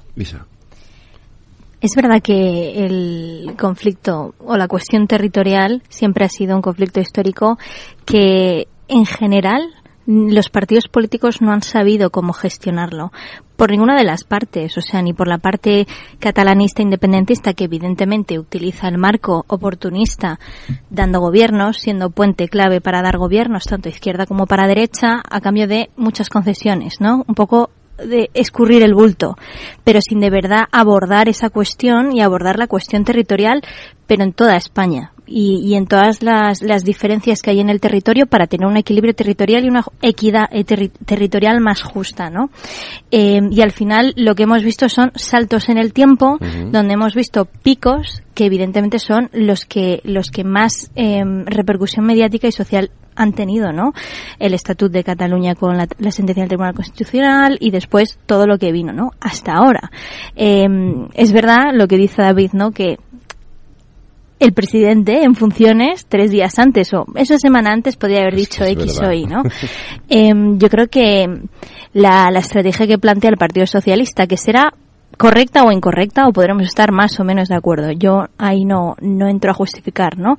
Pero es una forma de abordar la cuestión territorial de una forma. Podemos, puede, puede discutirse, y de hecho lo discutimos y lo debatimos, si estamos o no de acuerdo, pero a partir de ahí tampoco hay otras propuestas em, que puedan atajar o que puedan em, recoger esta cuestión territorial que tenemos, ¿no? Y la ventana de oportunidad ahora mismo es, en este caso, la amnistía y si no, ¿qué hay, no? Yo creo que en esa parte la izquierda sí que por lo menos esté o no esté en lo, en lo correcto, ¿vale? Da una respuesta de país o de intentar atajar ya eh, esa cuestión territorial en un contexto donde el independentismo está en, en, lo mínimo, ¿no? Y a mí me falta la respuesta del Partido Popular, un poco más eh, seria y sosegada, ¿no? Y de, de, de que de verdad se mojen, es decir, cómo de, se debería eh, abordar la, la, la, cuestión territorial, en este caso Cataluña, que creo que al final no lo hace o si lo hace lo hace a medias tintas, también estratégicamente y también partidista, ¿no? Que al final por ambas partes es partidista, pero por lo menos en un lado de la balanza, por ahora, por lo que hay es que esa ventana de oportunidad puede resolver más fácilmente esta situación, neutralizar la situación del independentismo que hay ahora frente a la otra bancada o el otro espectro político que tampoco da una, una alternativa propositiva de verdad sin confrontar socialmente España y Cataluña. Yo sí creo que en el otro lado hay una propuesta clara y sí. firme y, y, fue la que plasmó Núñez Feijó en su investidura fallida. Era una propuesta en la que lo que venía a decir es, oiga, sentémonos en la centralidad sentémonos eh, Partido Socialista y Partido Popular para llevar a cabo las reformas estructurales que necesita este país en todos los ámbitos en el ámbito educativo, en el ámbito sanitario, en el ámbito económico, en el ámbito territorial. Hagámoslo así y hagámoslo sin dejarnos llevar por nacionalismos y sin dejarnos llevar por populismos. Eh, entiendo perfectamente que no se dan los condicionantes como eh, socialmente para que eso suceda. Yo lo comprendo, pero creo que, que hace bien en por lo menos lanzar ese discurso pedagógico eh, porque creo que en algún momento y, y, como ciudadano yo espero que sea antes que después se tiene que dar esa, ese entendimiento entre las dos grandes formaciones que en este país han sustentado los 40 años eh, más prósperos de, de, nuestra sociedad. Y creo que sería positivo y que cuando uno sale a la calle y sale de, de, de espacios tan politizados como es esta mesa o como somos nosotros que de una u otra eh, manera somos ya no digo analistas políticos, sino personas que bebemos eh, y comemos de la política porque nos gusta vocacionalmente, la gente no entiende muy bien que, que dos grandes formaciones políticas que aglutinan a la mayoría social del país no lleguen a entendimientos. Eh, no sé si de manera directa o indirecta, pero la sociedad censura mucho eso. Pues yo, yo, yo, no estoy muy de acuerdo, ¿eh? yo creo más bien que es al revés que incluso se podría pensar que racionalmente fuera bueno algún entendimiento, que yo creo que es bueno todo tipo de entendimiento, no entre esos dos partidos, sino que el diálogo entre las fuerzas democráticas siempre es positivo. Eh, pero creo que donde está la polarización más que en los partidos políticos es en la sociedad y que no no es verdad que esté la sociedad pidiendo a gritos puentes por el centro eh, porque o sea digamos no hay un espacio político socialmente realmente existente en ese pero, centro. Pero, pero yo menos... hago un matiz, me callo ya, ¿eh? eh pero creo que, mm. que, que eh, es verdad que hay gente que grita muy alto. Pero eso no significa que sea la mayoría. Pongo un ejemplo. No, el 7%, es, el 7 de ciudadanos que en Estados Unidos negaban que Barack Obama fuese norteamericano, gritaba muy alto, pero no era el conjunto de los estadounidenses. Obviamente, pero, pero sí creo que... que... en España hay veces que nos dejamos llevar por esa impulsividad de los que gritan muy alto que no son la mayoría. Pero es que eh, Feijó sacó un muy buen resultado no para pactar con Sánchez, sino para echarlo. De hecho, era el lema de campaña. Y, eh, y Sánchez eh, resistió para plantar cara a Feijó. O sea, digamos, porque móvil... ¿Y, crees que, que, que a Feijó no le fue del todo bien precisamente por eso? Porque en mi opinión le, es uno de los elementos. mal por otra, o sea, digamos, por lo que, por la mochila que llevaba, o sea, digamos, por cómo articuló eso, pero digamos, pero que Feijó lo tenía, tiene una papeleta muy complicada, porque creo que su, digamos, es que las cosas no empiezan en una campaña electoral. Llevas unos años calentando al electorado diciendo que esto es, eh, digamos, que esto es, estamos al borde de, bueno, la presidenta de la Comunidad de Madrid lo dice sistemáticamente, que es un gobierno contrario a la democracia, de una tiranía, no sé. Bueno, pues luego cuesta que tu electorado no esté furibundo contra, contra lo que tú le has contado, lógicamente. De esta forma, sí, sí quería una, no sé si va a ser un poco provocador o no, yo decías antes, eh, lo de que todos queremos ser coherentes, sino, yo, la verdad es que yo creo que cambiar de opinión está muy bien. En general, está muy bien cambiar de opinión. El pero, que no cambia de opinión es un dogmático y... Pero dándote un margen, sí. no de un día para pero, otro. No, pero no, no, no todo lo que se hace es por cambios de opinión, evidentemente.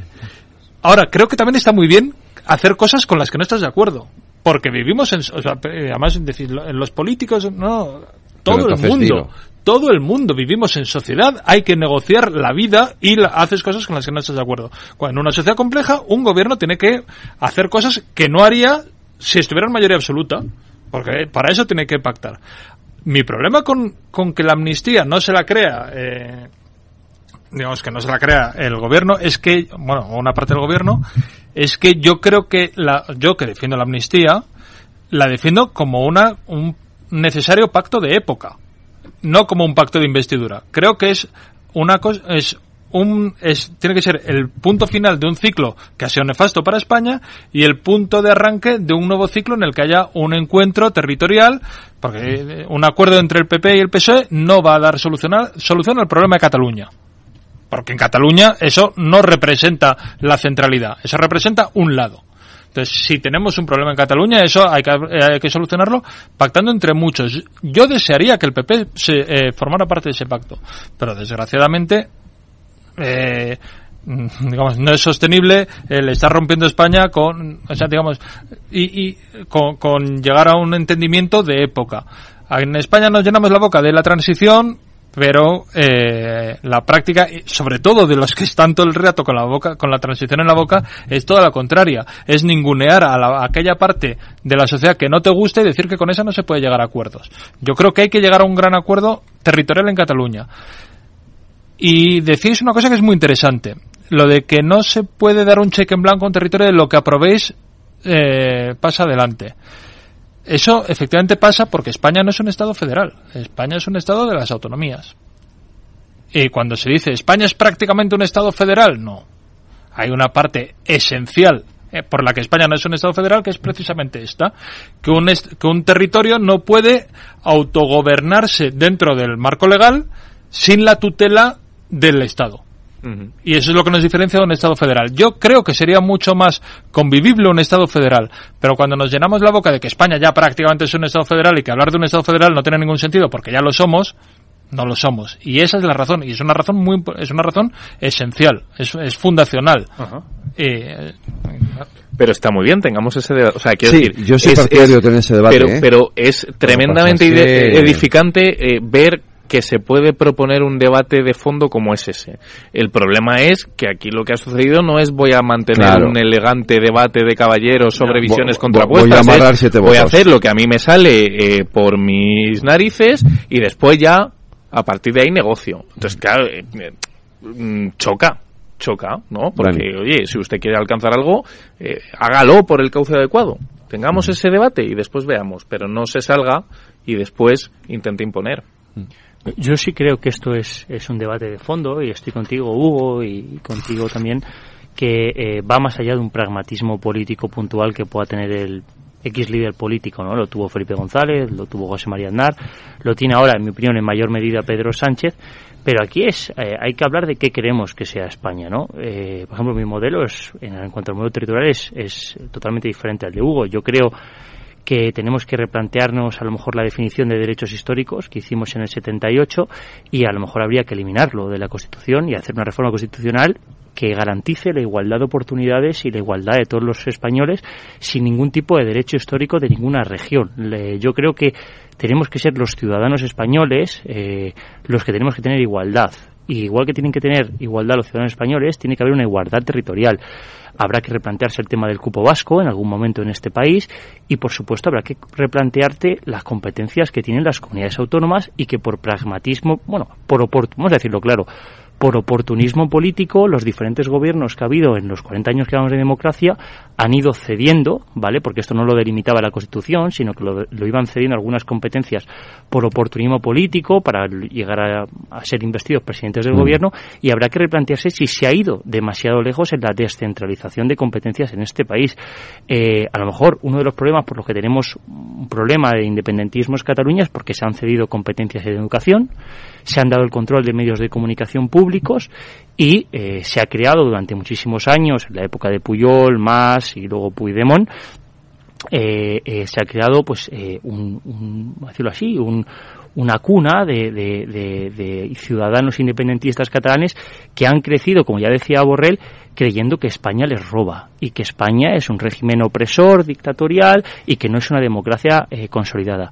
Y cuando veo que una parte de la izquierda de este país, eh, voy a decirlo claramente, lo que era Podemos eh, y las diferentes afluencias y ahora una parte de Sumar, Habla, hablaba del régimen del 78, demonizaba la Constitución española, les eh, decía a los catalanes que tenían el derecho a la autodeterminación, incluso acercaban posturas a mí me duele porque creo que eh, no hay nada menos de izquierdas que un proyecto nacionalista e independentista que quiere eh, dividir España, quiere que regiones ricas como Cataluña, que llevan años consiguiendo las mejores inversiones en carreteras, en infraestructuras, inversiones fiscales por parte del Estado y que es una de las regiones junto con el País Vasco o Madrid o Sevilla eh, más ricas de España, eh, pues no quieran aportar al fondo común eh, del Estado, ¿no?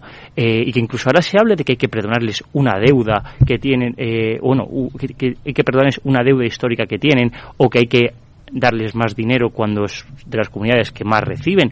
Ellos dicen, no, bueno, es que Cataluña tiene un déficit fiscal. Hombre, pues claro, porque tú eres mucho más rica que otras comunidades autónomas. Es que lo que, lo que estaría bueno es que el, que tuviera el, déficit fiscal fuera Extremadura, que es a la que hay que intentar ayudar, a la que hay que intentar potenciar para que tenga wifi, conexión y que la gente de esos pueblos de la España despoblada puedan tener los mismos servicios públicos que tiene un catalán o creo que tiene un madrileño. Entonces, yo creo que hay que cambiar el enfoque, Federico, y al revés. Lo que hay que tener es, y en eso estoy con Feijo, que lo que le falta es decir esto que yo estoy diciendo, porque hay que tener, verdad que hay que tener más valentía, pero más igualdad entre todos los españoles. Igualdad ciudadana, pero también territorial.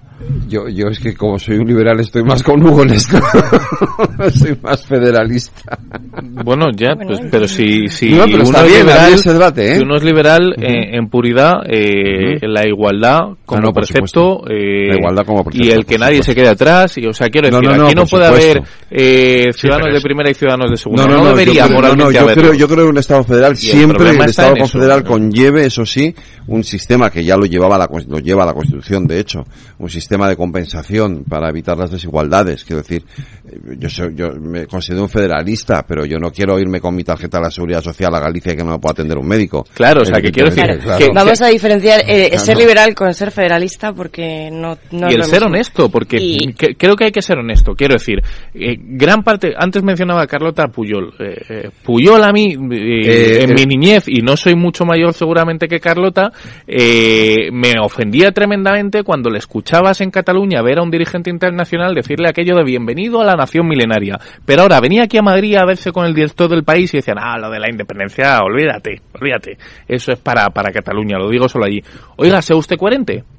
O quiere una cosa o quiere la otra. Lo digo por el modelo de Estado. se sabía lo que quería. Me ha acordado... Que ni una cosa ni la otra, sino ya, claro, Cuando lo ha sacado Carlota de relación, me he acordado de que el otro día estaba exigiendo, les pedía él, Puyol, a los suyos, que fueran al máximo, o sea, que, que lo pidieran todo. Y digo, ¿cómo, ¿cómo era aquella portada de ABC del español del año?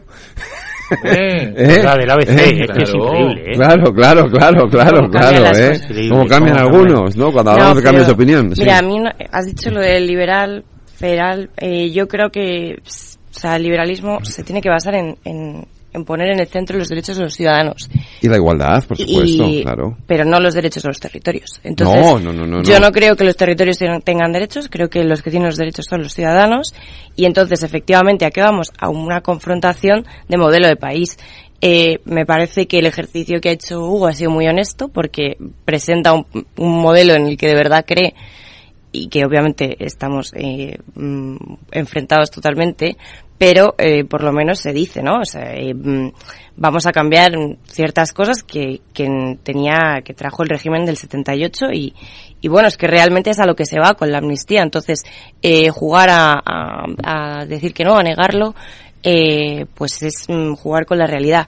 Eh, antes también se ha dicho que, que desde la derecha no se da una respuesta a la cuestión eh, de la unidad estatal. Y no es cierto. Lo que pasa es que desde la derecha nos oponemos frontalmente a que la respuesta y la única respuesta que se da mm, por parte de la izquierda sea la amnistía. Porque la amnistía es, como digo, negar la democracia que nos hemos dado los españoles.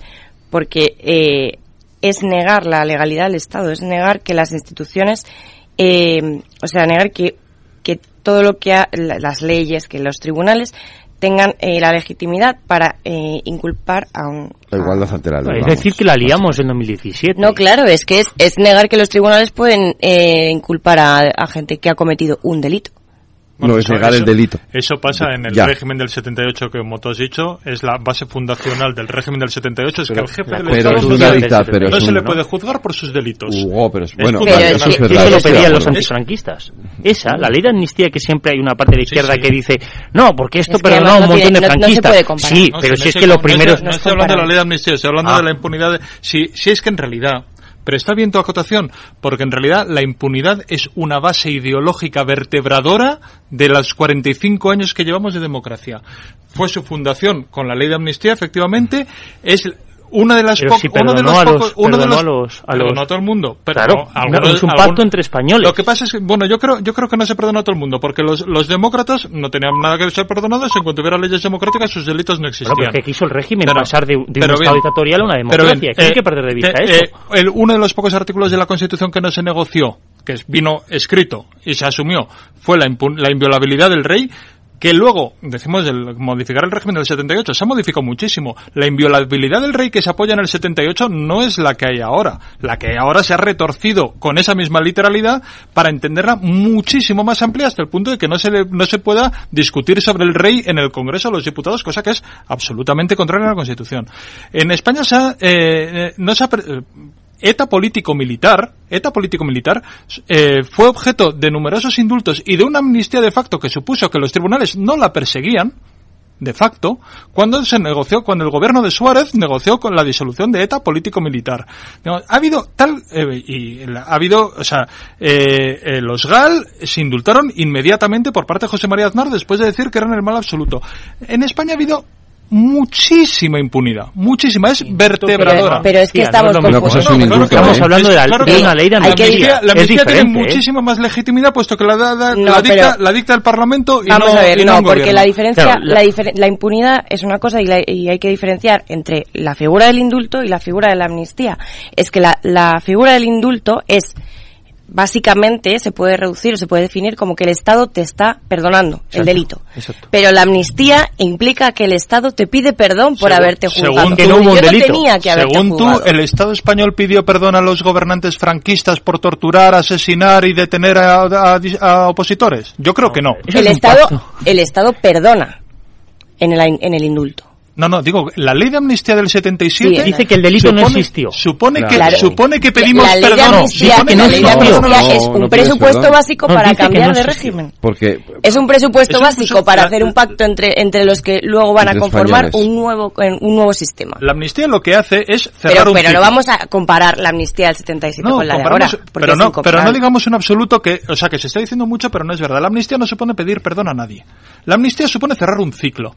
Y se argumenta con una exposición de motivos que dirá lo que diga. Pero la amnistía supone cerrar un ciclo. No tiene por qué significar pedir perdón a nadie. Y es un ciclo que hay que cerrar. Porque la alternativa, su- si no, supongo que será que se que pudran en la cárcel hasta 2017, hasta 2027. Primero que se 2030. arrepientan. pero Primero que se arrepientan. no podemos entender la Se arrepienten, a lo mejor les indultan. No se puede Pero no haces una ley de amnistía cuando España es un país democrático, de las mejores democracias del mundo, con 40 años de democracia a sus espaldas, y estás diciendo que las resoluciones de tus jueces y de los dos partidos principales de este país, el Partido Popular y el Partido Socialista, lo que estás diciendo es, oye, nos equivocamos, nuestras fuerzas de seguridad del Estado actuaron mal, nuestra justicia actuó mal, Bueno, no, no, somos caso- una democracia bueno, consolidada y te pedimos mal. perdón Pero porque el delito que- aquí no existió. No, hombre, no, por a ver, lo de que la amnistía, eh, la amnistía no se puede entender sin contexto. Es que la, la amnistía que se está proponiendo exige un presupuesto, que es exige de hecho dos presupuestos, un presupuesto de pasado y un presupuesto de futuro. El presupuesto de pasado, es decir, que el, que el, que el derecho que se, se ha aplicado para eh, en base al cual se va a amnistiar a esas personas es ilegítimo. No. ¿Por qué? ¿Por Sí, qué porque, porque, eso? ¿por qué había que, No, lo que, lo que significa ahora Cerramos mismo- el ciclo y ya está, cerramos el ciclo en base a algo, en En base, ba- en en base a que concebimos que en ese momento no se debía haber juzgado eso para así. nada, y eso- entonces estamos negando lo que hicieron los tribunales y lo que y, lo- y la aplicación de la Lo- ley. Lo que dices es que en 2023 prolongar esa situación es tóxico para tu país y que las leyes no nos las ha dado Pero no se puede entender la situación en son... el 2023 sin la situación en relación con el 2017 o con el... Y con, y con que ha habido... si quieres, pero es que lo que estoy diciendo es, es que exige el presupuesto pasado de negar la legitimidad del Estado de Derecho y del Estado, por lo tanto, y, y además exige un presupuesto a futuro. Claro porque exige el presupuesto a futuro de que a través de la amnistía se va a solucionar el conflicto y luego y lo yo siguiente que es el referéndum. Es dar mucho por hecho, es un apriorismo enorme. Claro, eso es ¿Cómo. Lo primero es un axioma que tú dices, tú dices, hombre, claro, si partimos de que la ley de amnistía supone negar el Estado de Derecho, obviamente tenemos que estar en contra de la... Pero es que eso es, eso es un axioma que no viene en ningún lado. La ley de amnistía supone que no se puede juzgar en 2023 aquellos lo, que sucedió en 2017, muchas cosas que sucedieron en 2017. Pero habrá una razón que conecte el por eh, qué, ahora en el 2023 no se puede juzgar. Porque en lo que para la convivencia y el futuro de este país es por positivo. Lo cual no quiere decir que entonces se hiciera mal, que yo pienso que muchas cosas se hicieron mal, y creo que lo, cre que lo creemos todos, que muchas cosas se hicieron muy mal en 2017 por muchas, por muchas partes. Entre otras cosas, por ejemplo, la Kitchen. Estaremos de acuerdo que la Kitchen estuvo mal, y fue una agresión antidemocrática a políticos catalanes. Hicieron muchas cosas mal, no solo lo hicieron los políticos catalanes. Eh, pero, pero la ley de amnistía no supone decir aquello estuvo mal. Quiere decir tener hoy, en 2023, cómo avanzamos hacia el futuro. Seguimos buscando mantener en la cárcel. ¿Queremos meter en la cárcel a Puigdemont? Si hoy bajar, viniera Puigdemont a España y se sí, le detuviera. No, pero yo sí, no, en la cárcel? Yo sí, pero ¿Queremos que esto no va en la cárcel quiere, hasta 2036? Pero que esto no va de lo que quiere eh, Dani, Además, lo que quiere Federico, lo que quiere David. Eh, va de lo que, de, va de vamos a ver. Vámonos, volvámonos una jungla, una selva anarquista las normas que nos hemos dotado todos los ciudadanos. No, lo que te venga bien, lo que te, lo que te venga bien es lo que debes hacer. Indultemos a la, kitchen, amnistiemos a la kitchen, porque ya en, esta efervescencia de, casi locura colectiva, pues todo está bien y todo está normal. Cosa y olvidamos que hay más de 4 millones de euros, según el Tribunal de Cuentas, que se usaron, que se usaron para lo que no se tenían que usar el Tribunal de Cuentas, que no, es David y no es Federico, que es, un tribunal objetivo que lo que ha eh, cuantificado eh, es más de 4 millones de euros que se tenían que destinar para sanidad, para educación, para políticas sociales y se destinaron a lo que se destinaron. Y que por eso un tipo que era presidente de la Generalitat salió escondido en un maletero de un coche mientras con su móvil subía una foto del Parlamento como si estuviese trabajando. Y con ayuda de los eh, rusos, ¿eh? Pero Entonces, es que... Eh, si, eso lo normalizamos y hacemos como, insisto, como hacían en la película de Men in Black, de mira aquí y olvídate de lo que ha pasado, yo creo que tenemos un problema y vamos a dejar de ser, como decía Dani, esa democracia plena que hemos sido y que somos. Y que mm, ya no estamos en condiciones de tener tan claro que sigamos siendo una democracia Además, hablaba Hugo de normalizar, pero, eh, mm. vale, no, no bueno, de, intentar superar ¿no? este conflicto político. lo que es, un nuevo ciclo. Pero, si a los siguientes, pero si los siguientes ya te lo están diciendo, o sea, y por lo menos los independentistas son gente muy clara. Yo todavía escuchaba a Gabriel Rufián diciendo que es el primer paso de la amnistía y luego lo que quieren es, un referéndum referéndum de autodeterminación y que Junts no, no, no renuncia a la unilateralidad. Lo volveremos a hacer. Lo volveremos, exactamente. Pero lo si es que lo que a quieren es acabar con la unidad nacional. Dicen, si es que lo, dejan muy claro. Están en el gobierno de Cataluña no lo están haciendo porque es obvio que no se dan las condiciones para que lo vuelvan a hacer. Pero para que, que, se lo vuelvan a hacer tiene que, haber un caldo de culto. Un caldo. Hay una inocencia en la izquierda frente a lo que hará o no hará el catalanismo no, que es, es, tremendo. Bueno, hay un deter... no, no, hay, sí, hay, una, sí, hay, hay carácter de no llegarán a hacer esto. No, es toda, la izquierda, ¿eh? También en la derecha. No, no porque no está a la izquierda. ¿eh? Están los jacobinos y gente que no cree en hay. Eh, Alfonso Guerra no dice. El ¿eh? independentismo ha bajado muchísimo desde que se están aplicando políticas distintas. Ha bajado muchísimo. No hay en absoluto caldo de cultivo en Cataluña porque el el independentismo surge cuando a Cataluña se le trata mal. Y no surge cuando a Cataluña no se le trata mal bien. Bueno, cuando pues, cuando, no en, cuando en España hay una campaña de boicot a los productos catalanes, sube el independentismo.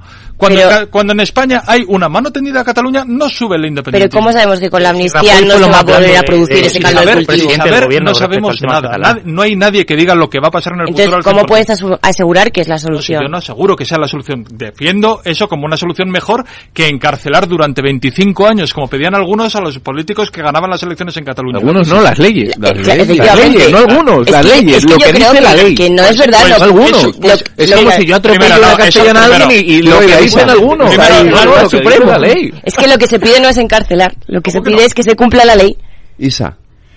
No, que escribía Pérez Galdós en, en, el equipaje del rey José, reconocimiento, reconstrucción y perdón. Y creo que eh, es, es hacia atrás y sobre todo yo creo que es importante eh, repasar el debate constitucional que hubo en su momento de los padres de la Constitución con el artículo 2 que habla de la nación, nacionalidades, regiones, etcétera y creo que todos los padres de la Constitución plantean eh, pues cuestiones interesantes, ¿no?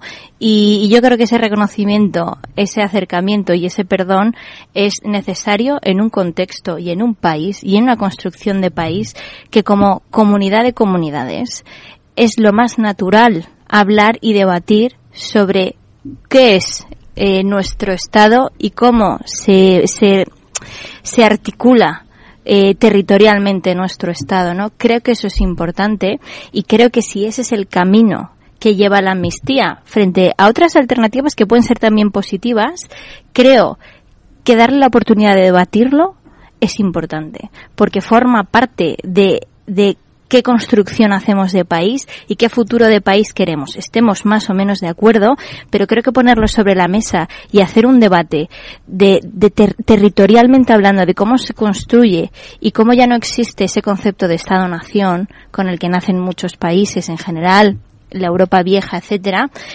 y más retrotrayéndonos a lo que plantean los padres de la Constitución cuando articulan jurídicamente eh, el artículo 2, creo que es interesante para partir de ahí ser propositivos y alternativas en un marco territorial que es el que es, porque históricamente nuestro territorio, España, es el que es. Lo llamamos ahora España y antes lo llamábamos de otra manera. Y a partir de ahí, pues como decía Galdós, reconocimiento, reconstrucción y perdón. Muy breve. Es kafkiano que cuando estamos hablando de amnistía, el Consejo de Ministros del Gobierno de España lleve al Constitucional a una comunidad autónoma como Galicia, porque eh, en dos ocasiones, en 15 días, por políticas fiscales y por la ley de costas. Porque eso genera agravios con las demás comunidades autónomas. Lo está llevando al Constitucional mientras negocia la amnistía. Mira, yo una cosa muy breve.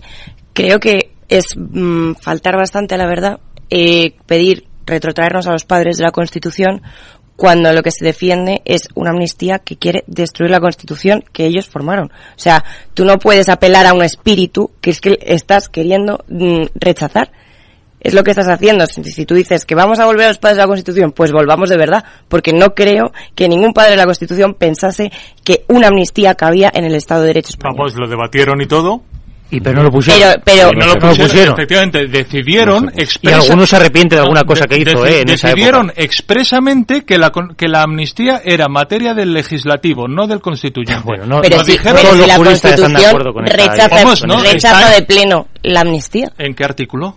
Eh, perdona, si se produce, si se, el indulto, el indulto, el indulto general. El indulto, general, el indulto general no es la amnistía, el indulto general. El indulto general es lo menos. Pero cuando se, la ley prohíbe lo menos, se prohíbe lo más. El indulto general no es lo menos. El indulto general es la amnistía general dictada por el gobierno, no por el poder legislativo que representa la soberanía nacional. Es que es muy distinto. Eh, tiene mucha más legitimidad. La amnistía tiene una legitimidad democrática muy superior, puesto que la dicta el Parlamento. Y no, no, no, el, no el gobierno. No tiene nada que ver. Y, se, y, en el, y en el debate constituyente, en las actas, figura expresamente que se debatió sobre si incluir o no la amnistía en el, en el, en el derecho de gracia. Ni siquiera en qué sentido se decía. Y, y, se decidió que no se metía en la Constitución y que se dejaba al legislador. Luego, el constituyente, en su espíritu, no era, da igual, porque luego eh, el constituyente no es sagrado. y la afortunada, Sí, no creo bueno. que el constituyente pensase en esta situación tampoco. Mira, le, eh, muy breve, pues, Dani, que, leí hace poco una biografía de Margallo y otra de Alfonso Guerra, hablando un poco de, porque Guerra tuvo la fortuna de estar muy cerca del proceso constituyente y de estar en esas comisiones, ¿no? que crearon la Constitución española, y lo decía claro, en su día se habló de derechos históricos, se apostó por eh, descentralizar y por aumentar competencia de determinadas comunidades autónomas, incluso hablar de nacionalidades históricas y derechos históricos del País Vasco e incluso de Cataluña. ¿Por qué? Porque ellos pensaban que con eso los movimientos independentistas y los independentistas iban a creer en este país, iban a formar parte del Consejo Constitucional, iban a participar en la vida política de Cataluña. ¿Qué le dicen 40 años después muchos de esos, o 30 años después muchos de esos padres fundadores? Que se equivocaron. Porque nos, que, engañaron. Tampoco, que tampoco podemos creer en que estos señores son... Que toca ir a Publi. Perdón, ahora... no, porque voy a cambiar. No. Tío, ya estoy en el tren. A ver si tengo suerte y llego tarde, ya sabes. 30 minutillos y me ahorro el billete. No creo que en media hora me pierda mucho allá en el pueblo. Como mucho al Paco contando por enésima vez cómo conoció a la Juani. Con el compromiso Renfe de puntualidad, si tu tren AVE se retrasa más de 15 minutos, te devolvemos el 50% y el 100% si se retrasa más de 30. Normal que alguno prefiera llegar tarde. Nadie te da más. No todos los trenes son como Renfe. Renfe, tu tren. ¿Qué es ir más allá? Con Arval podrás llegar donde te propongas de la forma más sostenible y darle a tu empresa todas las soluciones de movilidad que necesite, asesorando con las mejores opciones de movilidad para las distintas necesidades de tu flota, con vehículos electrificados, bicicletas, coche compartido. Arval, la transición energética arranca aquí. Más información en arval.es. Si enciendo la radio, renta fija. Si abro el periódico, renta fija. Si entro en Internet, renta fija. Pero, ¿cómo aprovecho la oportunidad? En Renta 4 Banco te lo ponemos muy fácil. Letras del Tesoro sin esperas, fondos de renta fija un clic y una amplia gama de bonos a largo plazo. Todo con la facilidad y garantía del primer banco español especializado en inversión. Entra en r4.com o en cualquiera de nuestras oficinas y no dejes escapar la oportunidad. Renta 4 Banco. ¿Quieres más? Este es un mensaje para todos los oyentes de radio y es solo para decir gracias. Gracias por dedicarnos tres horas cada día. Gracias por escucharnos en casa, en el coche, en el trabajo, en un móvil o donde sea, en directo o en podcast. Gracias por tu fidelidad, porque gracias a ti, la radio sigue siendo un gran medio, el más creíble, en el que más confías y el que mejor te informa y entretiene. El medio del día a día, de la actualidad al instante y que te acompaña siempre estés donde estés. Radio Value, la asociación de radios comerciales te da gracias a ti. Universidad PyME llega a IFEMA Madrid, un entorno para la formación y la mejora de competencias digitales, un foro de intercambio y experiencias para la digitalización de las pymes, los emprendedores y los profesionales. 26 y 27 de octubre. Inscripción gratuita en fundae.es. Financiado por los fondos Next Generation próximo 20 de octubre, en Inversión Inmobiliaria, tendremos una tertulia especial con motivo de la celebración del Rental Housing Forum, que organiza Planner Exhibition, primer foro de alquiler residencial en España.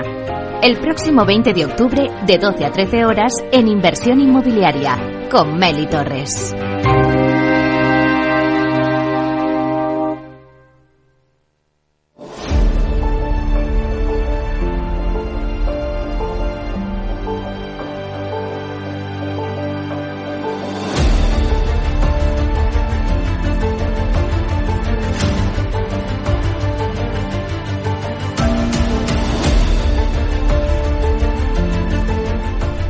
Vamos con este último tramo porque toca irnos a Gaza, porque obviamente a todos nos preocupa lo que está pasando allí y además tiene una repercusión también aquí, porque evidentemente hay un debate abierto hoy eh, sobre la posición del gobierno y la de los socios del gobierno. Eh, incluso dentro de los socios del gobierno hay posiciones distintas o, muy claras o bastante diferenciadas. Eh, la, la, embajadora de Israel en España ha, pedido al gobierno que les pare los pies y yo entiendo que cuando dice no, no, no menciona pero creo que se refiere claramente a Yone Belarra y a Podemos no se refiere a Sumar ¿por qué? ¿por qué creo yo que no se refiere a Sumar? porque si tú escuchas el discurso de esta mañana de, de Marta Lois y de Ernest Urtasun con las diferencias que se pueda tener condenan de una manera clara y evidente lo que pasó la semana pasada y condenar lo que puede estar, lo que está pasando ya y lo que puede pasar si, si Israel cumple con la amenaza de, entrar a saco en Gaza eh, sin, sin, contemplaciones. ¿no? Eh, eso no lo hace Podemos. Podemos, lo de la semana pasada parece que se la suda, o sea, se la, se la, con se la trae al pairo, estamos en los cuartos así. Y lo único que les preocupa es, eh, es la posición de Israel y ya está, ahí fuera. Y no tenemos más que, Sumar ha pedido algo que creo que es razonable, que creo que debe de hacerse en el marco de la Unión Europea, que es la, el reconocimiento del Estado palestino, que es algo que está pendiente por parte de todos los Estados de la Unión Europea, que, que creo que hay que hacer. Yo creo que no debería hacerlo España de manera unilateral, sino que debe hacerlo en el marco de la Unión Europea y con el resto de los países de la Unión Europea, pero creo que ese debate hay que plantearlo, hay que ponerlo sobre la mesa y que hay que hacerlo. Hugo. Eh, en esto, hace cinco minutos o menos, he visto una noticia que es que el gobierno en su conjunto ha contestado a la embajadora de Israel que miente, que no hay ningún ministro de España defendiendo los atentados de Hamas. Y me parece que es una respuesta muy digna porque no eh, es indecente el comunicado de, de la ministra. La embajadora. De la embajadora israelí. Eh, y creo que España tiene, tiene que tener la, la, firmeza de decir, oye, tú no me vas a decir a mí, mis ministros lo que tienen que decir. Eh, yo sí creo, puede ser que haya una diferencia de tono porque creo que hay gente que necesita salir en la foto que si no, no sale. Pero yo no, el otro día mira, en la, pausa decía que no había que hablar de, un programa que voy a hablar.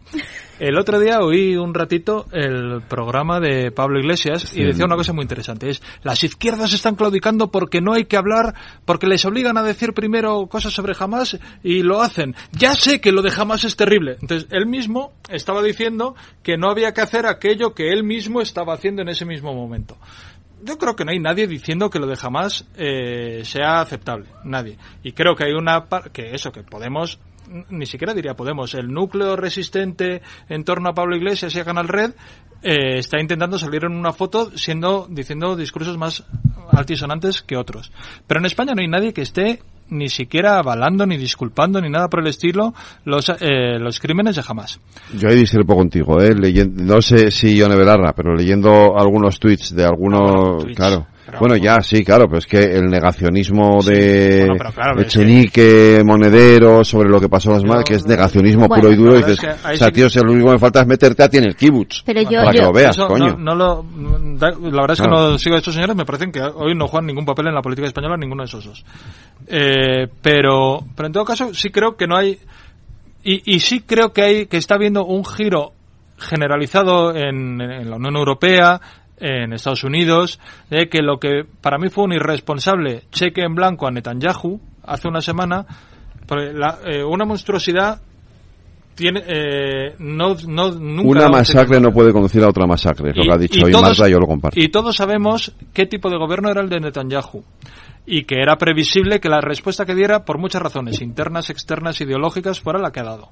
Entonces, la, el cheque en blanco que se le dio fue una irresponsabilidad creo que ahí metió la pata, metieron la pata a todos los gobiernos europeos y ha metido la pata hasta el corvejón Ursula von der Leyen, que creo que la está intentando sacar de alguna forma. Eh, ojalá la Unión Europea, la Unión Europea tiene una ocasión maravillosa de tener una, una posición autónoma, liderar algún tipo de conversación hacia la paz, porque esto va a terminar, efectivamente, va a terminar fatal. no solo con miles y miles de muertos, sino con la destrucción mm, de una, de una sociedad que ya está muy destruida y probablemente con, una, con la sociedad israelí mm, muy tocada. Muy, tocada. Muy tocada. Yo no creo. Yo pensaba que Netanyahu iba a salir más fuerte y no va a salir más fuerte. Y creo que esto necesariamente algún tipo de mesa de que diseñe el futuro tiene que haber eh, cuando termine, que ojalá sea más pronto que tarde y ojalá esa mesa se plantee más pronto que tarde. Y ahí la Unión Europea está perdiendo una oportunidad de ser autónoma de, y de defender sus valores que siempre han sido la legalidad internacional, los derechos humanos y la paz.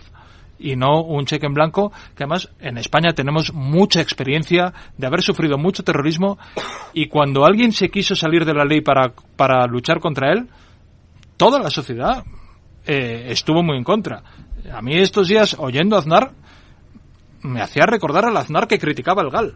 Y con la lógica que está utilizando de que quien critique al que viola los derechos humanos en respuesta al terrorismo está avalando el terrorismo, quiere decir que Aznar en los años 90 avalaba a ETA cuando criticaba a los GAL. Como eso es una barbaridad, mm.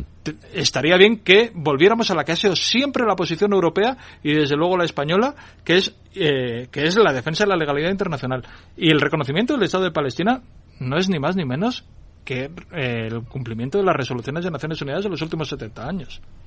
Bueno, en, algunos puntos estoy bastante de acuerdo con, con Hugo. Eh, yo creo que eh, la respuesta del Estado de Israel tiene que ser proporcional. Está claro que hay que combatir a, a, Hamas, hay que localizar a esos efectivos terroristas y neutralizarlos, como hace Estados Unidos en el exterior, ¿no? en muchos países pero está claro que la respuesta que tiene que, que tiene que hacer eh, Israel en este caso tiene que ser proporcional, no afectar a la población civil de Palestina y concentrarse en acabar con los terroristas que cometieron eh, este, este vil y, cruel atentado la, la semana pasada. Eh, dicho esto, tenemos un problema político territorial desde hace muchísimos años en, entre Israel y Palestina creo que la solución tendría que ser los dos estados y que Israel respetara los, las limitaciones territoriales ¿no? que, se impusieron en los acuerdos de, Naciones Unidas y que no creara asentamientos ilegales, que no eh, realizara actos de represión contra la población palestina. Pero dicho esto, esto no justifica eh, para nada la barbaridad que cometió Hamas otro día, que es un grupo terrorista y tiene que tratarse como tal, igual que se trata Al Qaeda o al Estado Islámico.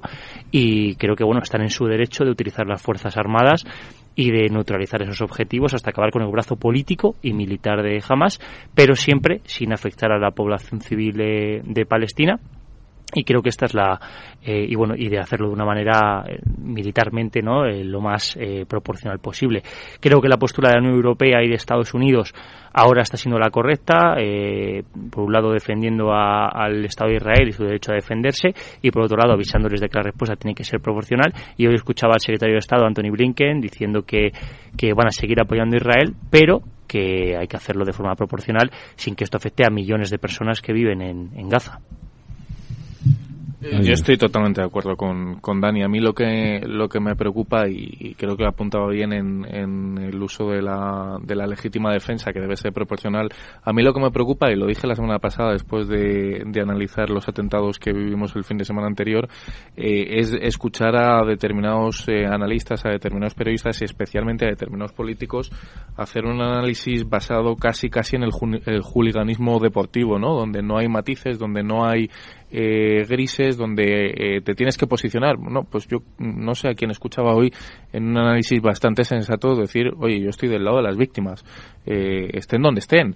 Y, aquí no hay eh, un análisis perfecto de la situación y desde luego tampoco hay un comportamiento perfecto en, ni en Palestina ni en Israel. Yo lo que creo es que, como bien decía Dani, el Estado de Israel tiene derecho a defenderse de manera legítima y proporcional con, con y además tiene la capacidad que esto es muy interesante y muy importante decirlo, tiene la capacidad para hacerlo de manera casi quirúrgica, ¿no? De, intentar atacar las bases de Hamas y, no llevar a cabo y perpetrar masacres y matanzas indiscriminadas, que, es lo que está sucediendo. Eh, y lo que me preocupa es eso, cuando escucho a determinados dirigentes políticos, y, quizá de ahí venía eh, la polémica del famoso comunicado que hemos visto hace escasas horas, de algunos políticos que hacen lecturas muy, muy deportivas, muy de lado, de parte, eh, o, a los que yo defiendo lo hacen todo bien eh, y el adversario lo hace todo mal, ¿no? Esas posiciones maximalistas yo creo que perjudican mucho a la sociedad, perjudican mucho a los que están allí y perjudica tremendamente el análisis. Isa. Es que a mí me aterra mucho el marco de, cuando hablamos sobre el derecho a guerra, ¿no? El, el casus belli, porque al final eh, planteamos términos de proporcional, no proporcional, legítimo, no legítimo, donde al final del día quienes están siendo masacrados por ambas partes es la población civil, ¿no? Porque si hacemos una, un juicio de ponderación de qué es proporcional y desproporcional, lo que hacemos es eh, despojar de, de humanidad a la sociedad civil, ¿no? Que en este caso es tanto la palestina como la israelí que están sufriendo por una parte los actos terroristas de Hamas y por la otra también actos eh, de terror mm. por parte del Estado de Israel. Y, y yo creo que el punto importante, que ya lo decía Hugo al principio, es que esto es un espejo que refleja la sociedad internacional, cómo responde o cómo no responde. Si prima más el interés a la guerra el interés en la industria armamentística para no hacer nada y no responder, para llevar a cabo, eh, para acabar con el conflicto y que haya una, un, un acuerdo que evidentemente Palestina, como siempre, acabará perdiendo, porque es lo que ha hecho durante décadas, pero estamos hablando de que gente está siendo masacrada por ambas partes y aparte con una crueldad increíble por ambas partes. Y si la Unión Europea no, no toma esa posición, que como decía antes ya, Ursula von der Leyen se ha llevado un rapapolvo tremendo con Metzola cuando se fueron a ver a, a Israel a hacerse fotitos, pues esto es el espejo, ¿no? Que refleja cuál es nuestra actuación a nivel internacional y si vamos a permitir que seamos ese mundo. Porque ahora los que están dirigiendo las, las instituciones internacionales eh, es gente que por lo menos a mí me saca 20 o 25 años y está decidiendo el futuro internacional donde yo como joven tampoco puedo participar. Carlota, te dejo que le pongas el punto final a esto. Bueno, eh, creo que comparto con toda la mesa, ¿no? El, la precaución y, el, y el, el, dolor y un poco el respeto a, analizar la situación porque porque mm, son vidas humanas las que están eh, las que se están perdiendo y, eso eh, pues siempre es atroz, ¿no? Eh, es verdad que hemos visto mucho juliganismo político y eso a mí me cuesta entenderlo, me cuesta porque creo que, que, es, que no, no puedes afirmar estar en el lado bueno de la historia de esa forma tan tajante cuando están pasando tantas cosas, ¿no? Bueno, eh, también me pasa lo, lo mismo que a Isa, que es que hablar de derecho de guerra es una cosa que me, me, me duele. eh, y me pasa desde, desde que estaba, me acuerdo la carrera, o sea, esto es una cosa que siempre me ha pasado. Pero sí que creo que no se puede negar el derecho a la legítima defensa del Estado de Israel, eh, que obviamente debe ser, como establece el derecho de guerra internacional, proporcional y, y eh, sin afectar a los civiles, pero no podemos eh, creernos el buenismo de que no se vaya a responder a los ataques terroristas que hemos vivido estas últimas semanas. Pues Carlota, Visa, David, Dani, Hugo, gracias a los cinco. Cuidaros. Buenas Buenas noches.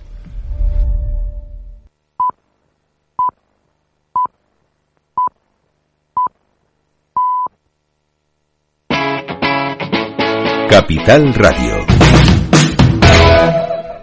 Wall Street rebota este lunes después de completar una semana mixta marcada por el conflicto en Oriente Medio y el inicio de la temporada de resultados en Estados Unidos. Israel sigue preparando esa invasión en la franja de Gaza, a la que estamos hablando justo ahora, mientras Estados Unidos redobla sus esfuerzos para que la crisis no escale a una guerra regional. El presidente americano Biden ha dicho que jamás debe ser eliminado por completo, pero al mismo tiempo ha añadido que debe existir un camino hacia un Estado palestino.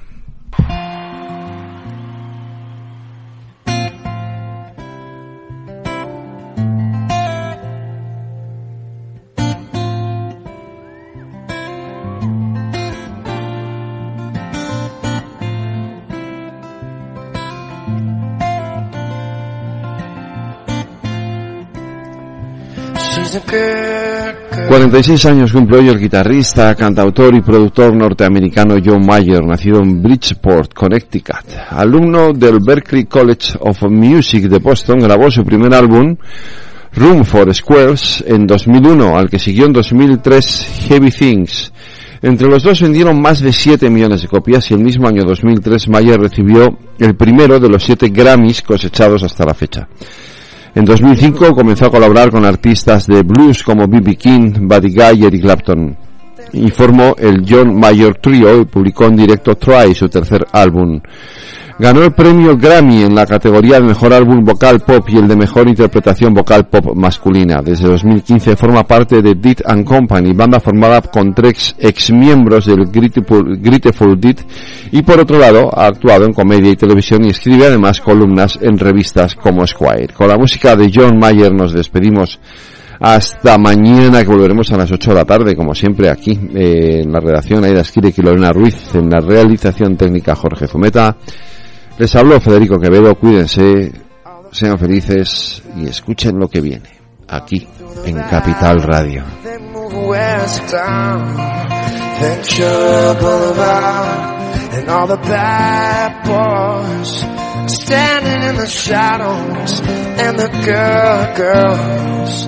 Are home with broken hearts and I'm free. Free falling falling. Now I'm free, free falling, falling, free falling free falling now, free falling now, free falling now. falling now, free falling. I wanna glide down over my heart. I wanna write her, her name in the sky.